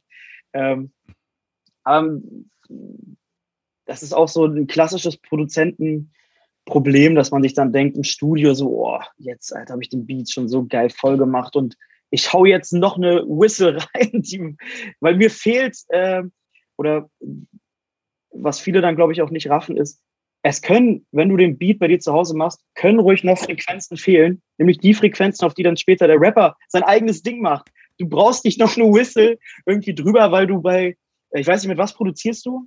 FL Studio. FL Studio. Ähm, nur weil du oben in deiner Anzeige dann siehst, ah, okay, es fehlen hier noch ein paar Höhen oder es, du hast da ein bisschen weniger, es ist scheißegal. Ähm, und was auch so ein Ding ist, ich finde, man darf sich auch nicht so viel reinquatschen lassen im Sinne von, hey, du hast diese, keine Ahnung, also es gab dann früher immer so, wow, wenn du Limiter auf deinem Master beim Beat drauf hast, das geht ja wirklich gar nicht. Lass ein bisschen Headroom für den Rapper. Weißt du, was passiert, wenn du 6 Dezibel Headroom für den Rapper lässt? Der Beat ballert der nicht. den Beat nicht. Der, der Beat ballert nicht. Das ist das Einzige, was, was bei den Rappern und bei den Rapperinnen ankommt. Der Beat ballert nicht ey, hau Oxford Inflator rauf, sorg dafür, dass das Ding gut Druck hat und dann, dann gib ihm. Ich habe auch schon mit, äh, es gibt ja dann noch immer so Hollywood-Produzenten oder okay, jetzt, ich will nicht anfangen zu ranten, aber es ist dann häufig so, ähm, ja, also es ist dann so eine, so ein, was ich, es geht nicht mal gegen, warte, lass mich nochmal anfangen. es macht ja auch keinen Unterschied, weil am Ende entscheidet ja immer dein Ohr. Finde find ich das jetzt cool oder ist das nicht cool? Ich habe dann streckenweise in meiner Anfangszeit, habe ich einfach von einem anderen Produzentenkollegen, der mir das gezeigt hat, bei Fruity Loops Mixer Preset 4 auf den Master gezogen. Da hast du dann gleich, musst du auch mal ausprobieren. Das gibt es mittlerweile immer noch, benutze ich jetzt mittlerweile nicht mehr äh, oder schon seit Jahren nicht mehr. Und habe dann einfach noch einen Limiter aufgemacht und das war's. Das, äh, das Ergebnis war, der Beat hat einfach immer geknallt. Und ich dachte mir, ey, bevor ich jetzt jedes Mal mich nochmal fünf Stunden um das Master bei einem Beat, wo noch nicht mal einer draufgehoppt ist, kümmere, scheiß drauf. Am Ende reicht es doch auch, der Rapper findet den Beat cool, der recordet da drauf, dann schickst du da einfach nochmal eine Version hin ohne Effekte und eine ohne Master-Effekte und dann soll entweder der Engineer gucken oder du selber bist der Engineer und sagst dann, okay, dann gucke ich jetzt mal, wie ich das zum Funktionieren bringe. Der Rest ist scheißegal. Wenn der Beat beim Rapper nicht ballert, meinst du, den, den Rapper interessiert das? Oh, jetzt ist da aber die Kick ein bisschen zu laut geworden und klippt das da nicht ein bisschen zu dolle? es juckt den doch nicht. Das mm. ist doch mhm. Quatsch mit Soße. Und ähm, äh, worauf ich hinaus wollte ist, und selbst wenn ich da in diesen großen Studios gewesen bin, ähm, bei den Audio-Geeks und Audio-Nerds, die haben den Beat gehört und haben gesagt, boah, krass abgemischt. Und ich denke mir mal, ich habe nichts großartig dran gemacht. Ähm, aber klar, irgendwann, äh, wie sagt man, mit äh, der Darm wächst mit seinen Aufgaben oder so, oder wie sagt man das? ich bin so schlecht, ich, ich weiß nicht genau, keine Ahnung. Äh, die Leber wächst mit ihren Aufgaben. Ist das so? so? Kann sein. Das, das klingt nach so einem Kneipensaufspruch. Ja, ja, genau. ähm, also klar, wenn du dann ab ab einem gewissen Punkt oder es ist nie verkehrt, sich Wissen anzueignen. Aber ich halte immer nichts davon, manche Dinge so zu hyperintellektualisieren, weil es am Ende dann darauf, ja, natürlich kannst du, das ist ja auch immer so, ich, ich rant hier gerade ab, aber es gibt Alles dann immer so, ähm, einfach auch Sachen, die man dann an sich selber dann erkennt. Wenn du dann irgendwie ein Drum-Pattern machen möchtest und dann denkst, okay, wow, das wird jetzt richtig krank, ich mache den hier.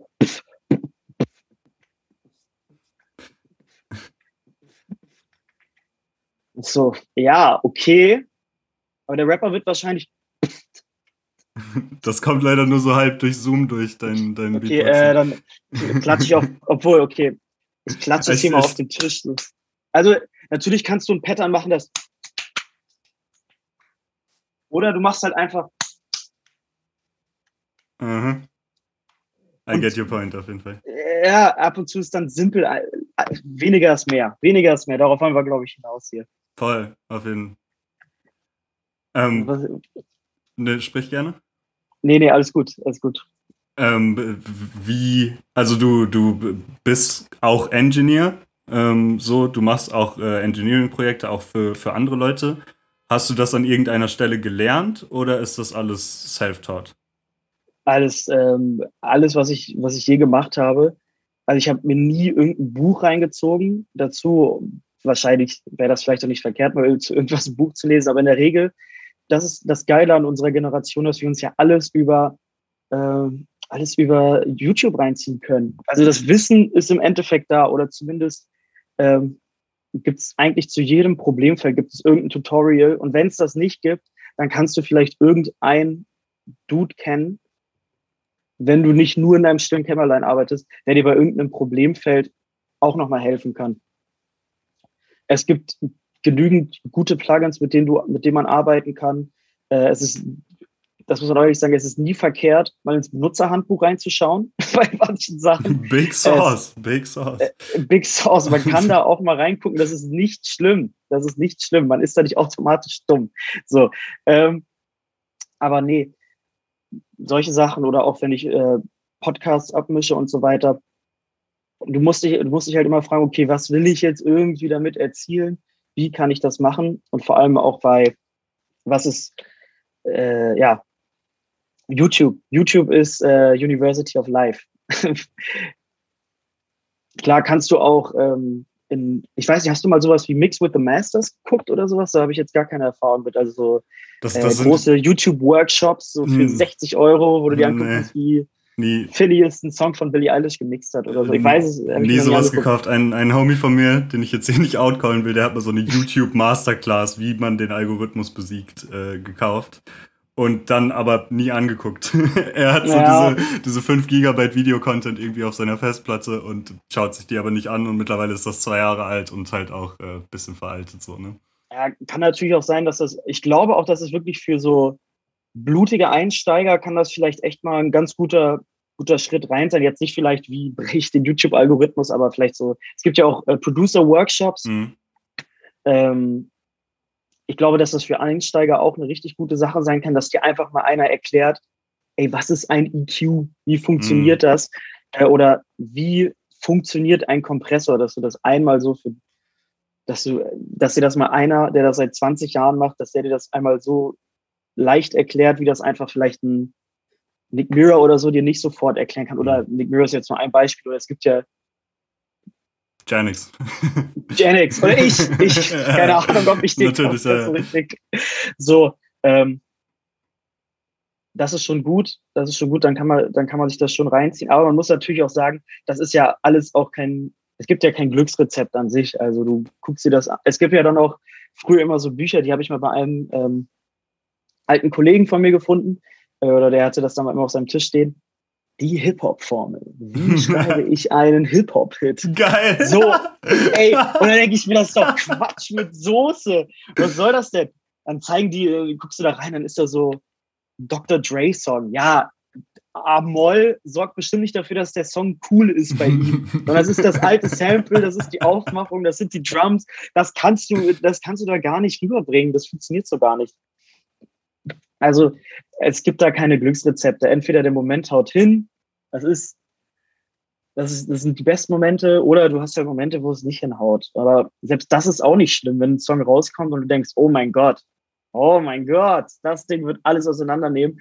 Wenn du, es reicht schon, du hast bei der ganzen Sache Spaß gehabt und du bist ehrlich zu dir selbst gewesen. Das ist, finde ich, immer das Wichtigste bei Musik. Sei ehrlich zu dir selbst. Guck, wenn dir das gefällt, dann ist das schon mal ein erster Schritt. Aber sei, ähm, versuch mal nicht dein allergrößter Kritiker zu sein, sondern sei auch mal dein größter Fan. Voll. Auf jeden Fall. Ich äh, noch kurz vielleicht zu diesen Kursen. Ich glaube, das kann halt ein cooler Shortcut sein, ähnlich wie vielleicht dann doch mal an so einer Privatuni irgendwie mal die ein oder andere Vorlesung zu besuchen oder so. Das spart mhm. dir halt irgendwie, äh, bei mir hat es bestimmt zwei Jahre gedauert, von hier Videos da googeln, hier gucken, hier Leute mhm. fragen, bla bla bla, bis man halt die ganze Sache mal so out, rausgefunden hat irgendwie. So, die Information ist da und du kriegst diese Information auch ohne dafür zu bezahlen, aber dann musst du sie, sie halt suchen. Und wenn du in das so einen stimmt. Kurs gehst oder in so eine Uni, dann kriegst du halt hier friss, da hast du deine Informationen, jetzt gib mir entweder 60 Euro für meinen Kurs oder 18.000 für deinen Bachelorabschluss. So, weißt du? Genau. genau.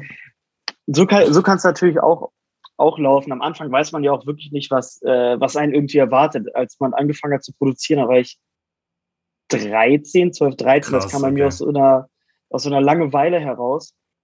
Ähm, wir sind nämlich immer ähm, im Sommer für sechs Wochen oder für sechs bis acht Wochen, je nachdem, wie lange dann immer die Sommerferien waren, wie viel Zeit dann da war, sind wir mal nach Italien in die Heimat gefahren mit dem Auto. Das ist dann immer so ein, ach, das, also die Strecke habe ich mitgemacht, seitdem ich drei bin. Mhm. also, und ähm, mittlerweile muss ja so eine Fahrt, wenn du nicht Auto fahren kannst, muss ja total geil sein, weil du hast dann irgendwie ein iPad oder so oder du hast einen Laptop mit, du lädst dir nochmal bei Netflix irgendwie Rick and Morty herunter oder je nachdem, auf was du Bock hast ähm, oder machst YouTube Premium für einen Monat und das, äh, lädst die YouTube-Videos herunter. Aber damals hattest du ja, wir hatten ja nichts im Krieg. Aber ähm, damals hattest du ja nichts. Also du hattest dann die Musik, die deine Eltern mitgebracht haben. Das war dann bei mir entweder Schlager äh, oder halt alte italienische Musik.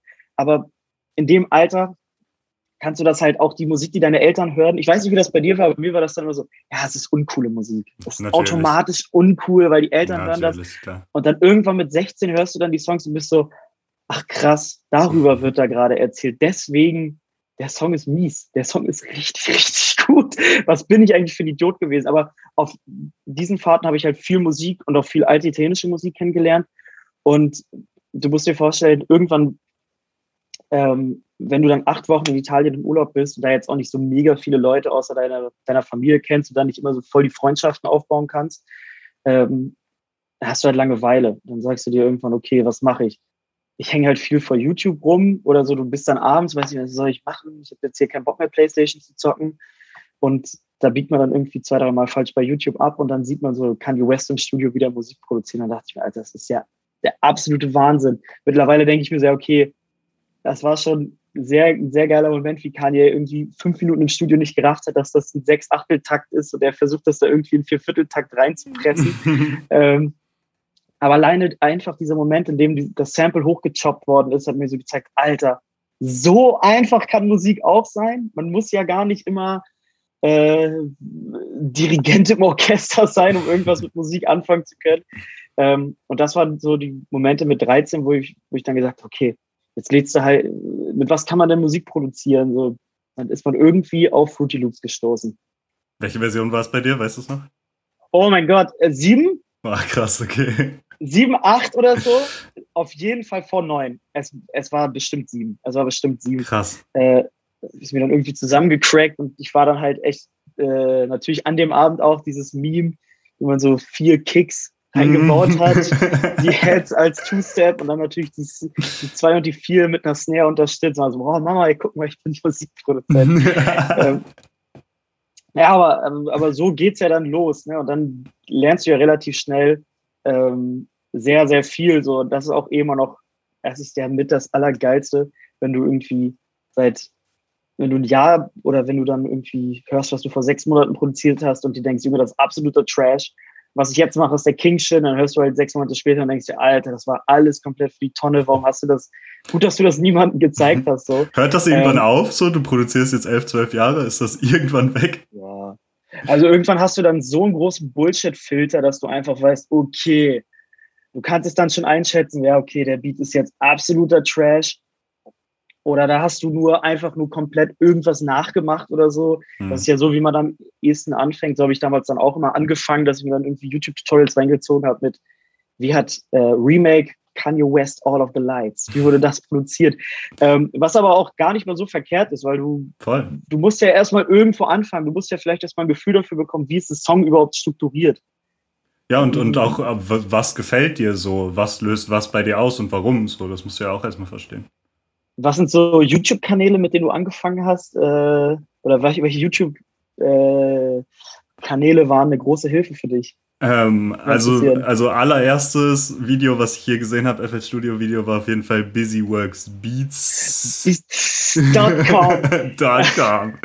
aber also das war, also ich habe auch so, ich weiß es nicht mehr genau, aber so mit 13, 14 meinen ersten FL-Crack gehabt. Da dann das gemacht, da wollte ich noch Dubstep produzieren so. Und dann aber ein bisschen damit rumgespielt und dann jahrelang zur Seite gelegt. Und dann habe ich mit 18 wieder angefangen oder 19 so äh, ernsthaft wieder Beats zu machen. Und da war es dann auf jeden Fall Internet Money Channel. So, der mhm. äh, hat mir alles, alles ermöglicht, was ich jetzt weiß. So. Die waren auch, also die waren, da hast du wirklich schon auch einen guten Einstieg gehabt. Da hast du wirklich einen guten Einstieg gehabt. Busyworks Beats ist, finde ich, immer ganz gut für so ein paar FL Studio technische Sachen. Genau, da voll. Kriegst du ab und zu auch so hä, ach, das geht auch? So, mhm. ich, dann so, ich benutze das Programm seit, äh, seit Jahren und denke mir dann so, ach krass, wenn ich das und das mache, dann kriege ich auf einmal das oder oh, ich habe jetzt zwei Minuten was gespielt und ich habe es nicht aufgenommen. Ach, ich kann das alles mir in die Playlist reinhauen lassen. Geisteskrank. Und bei Internet Money lernt man ja auch viel über Harmonien und sowas und äh, wie baue ich ein Sample und wie alleine wenn Nick Mirror bei Omnisphere anfängt herumzuschrauben, denke ich mir, Alter, Junge, jetzt habe ich das Programm, so kann man das auch benutzen? Mm, ganz crazy, ja, voll. Bei mir ging das damals los mit so einem deutschen Dude, der so Floy Roffel oder so hieß. Der hat auch damals so große äh, Drumkits ähm, zur Verfügung gestellt. Der ist, das, ist das der FL-Flow wohl? Meinst du den? Oh mein Gott, das kann sein. Das ist so ein, so ein deutscher Dude, der auch immer so ähm, Tech-Reviews und CD-Reviews damals dann auch gemacht hat. Kann gut sein, dass er das ist. Das kann echt sein. Ey, absolute, absolute Legende. Ich habe, ich muss, ich weiß noch, damals hat man auch, ähm, wenn man ein Abo bei ihm dagelassen hat und ihm damals noch eine DM bei YouTube schreiben konnte oder ihm damals bei YouTube eine DM geschrieben hat, dann hat er einem auch ein riesengroßes Drumkit zugeschickt, was er auch Geil, mal benutzt hat. Cool. Ey, das war der Wahnsinn. Das war wirklich der, was war so die erste YouTube-Zeit. Aber man muss halt sagen, äh, ich weiß gar nicht, ob der Kollege immer noch Beats macht, aber es war dann, man muss ja dann auch immer irgendwie dann noch abwägen, finde ich. Bei, bei manchen YouTube-Kanälen gefällt mir dann, ähm, gefallen mir dann die Beats besser als bei anderen. Bei manchen weiß ich aber dann auch, man muss immer wissen, okay, was bekomme ich? Was bekomme ja. ich für mein Abo? Man muss das auch reflektieren, das ähm, finde ich auch sehr wichtig, dass du, wenn du so YouTube konsumierst, ne, und es gibt heutzutage, es gibt ja so, so, so viele Channels, nicht jeder von diesen Leuten hat immer recht. So, weißt ja. du, überleg dir das so. Auf wen hörst du gerade, wenn er dir Mixing Advice gibt? So, hat dieser Mensch schon mal einen Mix für was Relevantes gemacht? So, oder? Ja. Und für was mixt er jetzt auch? Also, wenn, das, was ich vorhin auch meinte mit diesem, ey, lasst eure Beats knallen. Ähm, ja, das ist gut, wenn ihr die Sachen an den, äh, an den Rapper rausschickt. Dann ist das okay, weil wenn der Beat viel zu leise ist und die den Beat dem rüberschickt, so wie er den Song aufnehmen soll, äh, also dementsprechend viel zu leise, damit du später mit einem Limiter wieder hochholen kannst, dann, dann denkst du schon zwei, drei Schritte zu weit. Aber ich würde mir jetzt vielleicht nicht von Nick Mirror so Tipps geben lassen, wie äh, ich einen Song fürs Radio ready bekomme. Weil am Ende wird das Ding eh zu Mike Dean geschickt und der macht sein eigenes Ding nochmal draus. Yes. Also dafür, da muss man immer, das stimmt schon, was du sagst, man muss immer wissen, okay, wer ist jetzt für welchen Teilbereich der geeignete, der geeignete Kanal. Und manche, bei manchen hören sich die Beats dann auch nicht so cool an. Aber du weißt dann, okay, aber technisch kann er mir immer noch mal was mitgeben. Ja. Ja, voll. Also, keine Ahnung, zum Beispiel, so einer meiner Lieblingschannels ist äh, Curtis King. Ich weiß nicht, ob du den kennst. Das ist dieser You Get Me. Nee, das ist nee, Larry nee, O. der ist Larry O. Aber auch geiler Typ, auch geiler Typ. You Get Me. Junge, einfach Mauspads für 30 Tacken verkaufen, finde ich so geilen Grind, was der Hat der geiler Move. Ja, Killer, der verkauft Mauspads mit äh, FL Studio Shortcuts drauf einfach. Smart. Premium-Business-Idee. So, richtig, richtig gut. Nee, aber äh, was ich sagen wollte, so Curtis King, ey, seine Mucke interessiert mich nicht. So, der macht halt so Boom-Bap-Sounds, der macht das auch gut, aber das interessiert mich überhaupt nicht. Das holt mich gar nicht ab. Aber mhm. viele Sachen, die der erzählt über Industrieerfahrung, der macht auch viel so, so Mindset, Psycho-Talk, was ich halt mhm. auch viel mache und äh, auf dieser Ebene holt er mich total ab, so und dann brauche ich ja seine Beats nicht unbedingt cool finden, so. Nee. Ich glaube mal, da, ähm, das ist ja im Leben auch so, man findet ja auch nicht an jedem Menschen, den du inspirierend findest, findest du ja auch nicht immer jede Facette dann hammergeil. Mhm. So, du kannst ja äh, Steve Jobs kannst du ja auch cool finden und sagen, ey, krass, für was der gestanden hat, was der in der Tech-Industry ange, angeschoben hat, das ist, das ist was Unfassbares, aber du kannst ja dann trotzdem dann den Film von, oder diesen äh, Steve, den Jobs-Film mit ähm, Michael Fassbender gucken und sagen, hm, zu seiner Family war der schon nicht immer so korrekt. So, du kannst ja dann trotzdem das eine und das andere mit, mit abwägen. Und so ist es eben bei, eben auch bei Informationen, die du bekommst, dass du immer abwägst, okay, wo hilft mir das jetzt wirklich und wo, naja, ist yes. es okay. Das ist was fürs Leben, Freunde, hier an, an ja, alle, die noch normal. dran sind. Das ist wirklich was fürs Leben. Das gleiche gilt für jeden Uni-Prof, das gleiche gilt für äh, jede Obrigkeit, das gleiche gilt für eure fucking Eltern so. Äh, nicht jeder hat immer recht so. Und man genau. muss alles hinterfragen. Das ist äh, eine gute Weisheit genau, eigentlich, die wir rausdrücken. Genau, genau. Man, ja, das ist dann häufig so, nur weil jemand ein Experte auf einem Gebiet sein muss, muss er nicht automatisch ein Experte auf jedem Gebiet sein. Das ist, äh, weil ich dann immer viele Leute sehe, die dann geschockt sind, so, oh mein Gott, was ist denn da jetzt schon wieder passiert? Oder, oh, wie kann er nur, ich habe ihn doch so und so eingeschätzt. Sorry, honey, that's life. That's life. Ansonsten hast du noch ein äh, paar Fragen oder so? Oder wie sieht das bei dir aus? Ey, ähm, ich habe mir ein paar Dinge aufgeschrieben. Mein äh, Handy hat gerade den Geist aufgegeben. Ähm, es ist auch jetzt schon die längste Podcast-Folge der Welt, aber äh, von, von meinen Podcasts bis jetzt auf jeden Fall. Ähm, du machst so viele Sachen jetzt. Du machst Mixing, du machst Werbespots, du machst Songs mit Rappern, du hast sogar auch Instrumental Releases. Du spielst DJ-Sets, sowohl mhm. mit, mit Rappern und ohne so wie geht's weiter? Also wo soll die Reise hingehen, wenn du überlegst, fünf Jahre, zehn Jahre? Welche von diesen Dingen würdest du dann gerne immer noch machen? Äh, für, für Künstler produzieren.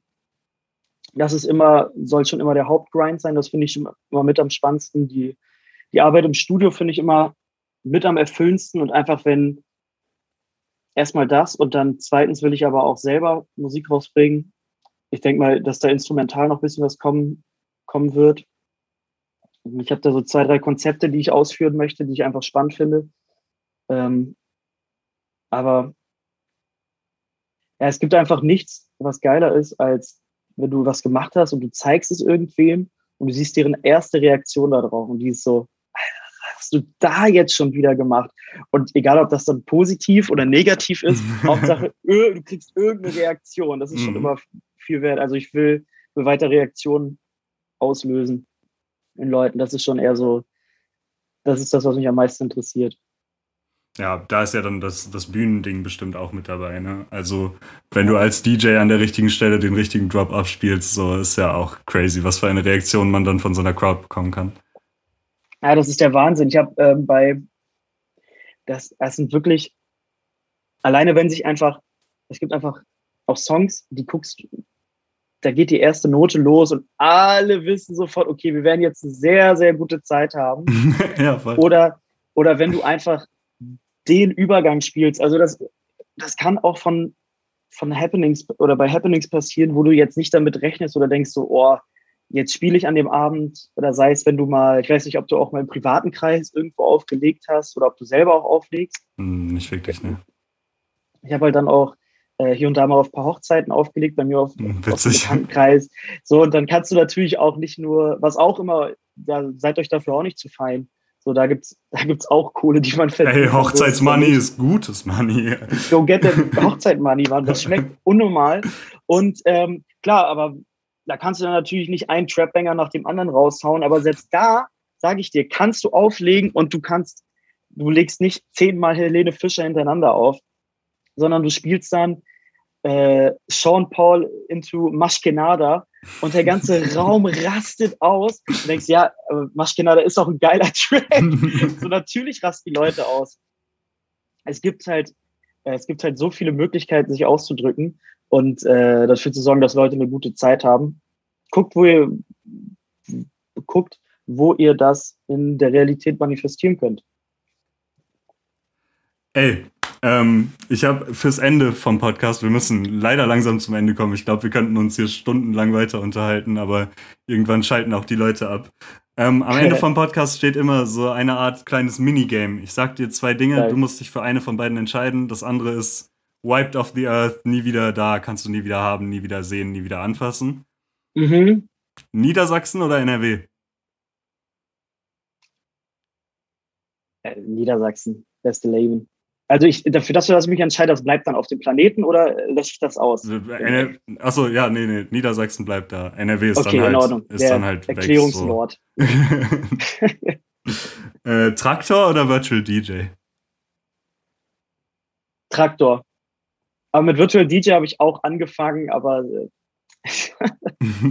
glaube ich so das Go-To-Ding, mit dem dann jeder, glaube ich, einmal anfängt. Ja, ja, ja. Oder? Oder ist mittlerweile sind, fangen alle mit Serato schon an. Ich habe nichts gehört. Äh, Serato höre ich gerade zum ersten Mal, ehrlich gesagt. Ähm, ah, okay. Virtual DJ war genau das, womit, also ein Homie von mir, Timmy, der auch schon hier im Podcast war, der äh, hat damals auch mit Virtual DJ angefangen.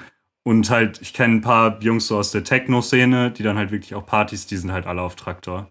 Aber die sind Geil. auch alle auf Ableton, die sind eh nicht ganz sane. So. Traktor ist gut, ich feiere Traktor, ich feiere Traktor. Mit Sicherheit, also es scheint für mich so ein bisschen Industry Standard zu sein irgendwie. Mhm. Ähm, Ghetto oder Quali? Äh, Ghetto. Und letzte und wichtigste Frage: Pizza, Burger oder Pasta? Mm, Pasta, Pasta, definitiv. Checkst du, wo ich, wo ich herkomme mit der Frage? Na klar, vom Flizzy Flair. Mit dem einzig wahren. Dem einzig wahren. Ja, ey, äh, ich danke dir auf jeden Fall vielmals fürs Herkommen. Ich glaube, das war ein sehr, sehr cooles Gespräch. Ich glaube, da können auch die Leute sehr, sehr viel draus mitnehmen. Ähm, war mir eine große Freude und dann übergebe ich dir gerne die letzten Worte. Ja, Mann, es war sehr, sehr angenehm hier. Es hat mir sehr viel Spaß gemacht, so einen kleinen Nerd-Talk auch mal durchzuführen. Und äh, ja, ich komme immer wieder gerne zu Gast. Es hat echt Spaß gemacht. Ich glaube, wir haben noch viel, über was wir uns unterhalten können, über viele äh, Trends oder viele Facetten der Produzentenszene, aber auch allgemein alles, was mit Musik zu tun hat. Äh, dann merke ich, dass du ein sehr, sehr guter Gesprächspartner bist. Und äh, ja, habt noch einen schönen Tag oder einen schönen Abend, je nachdem.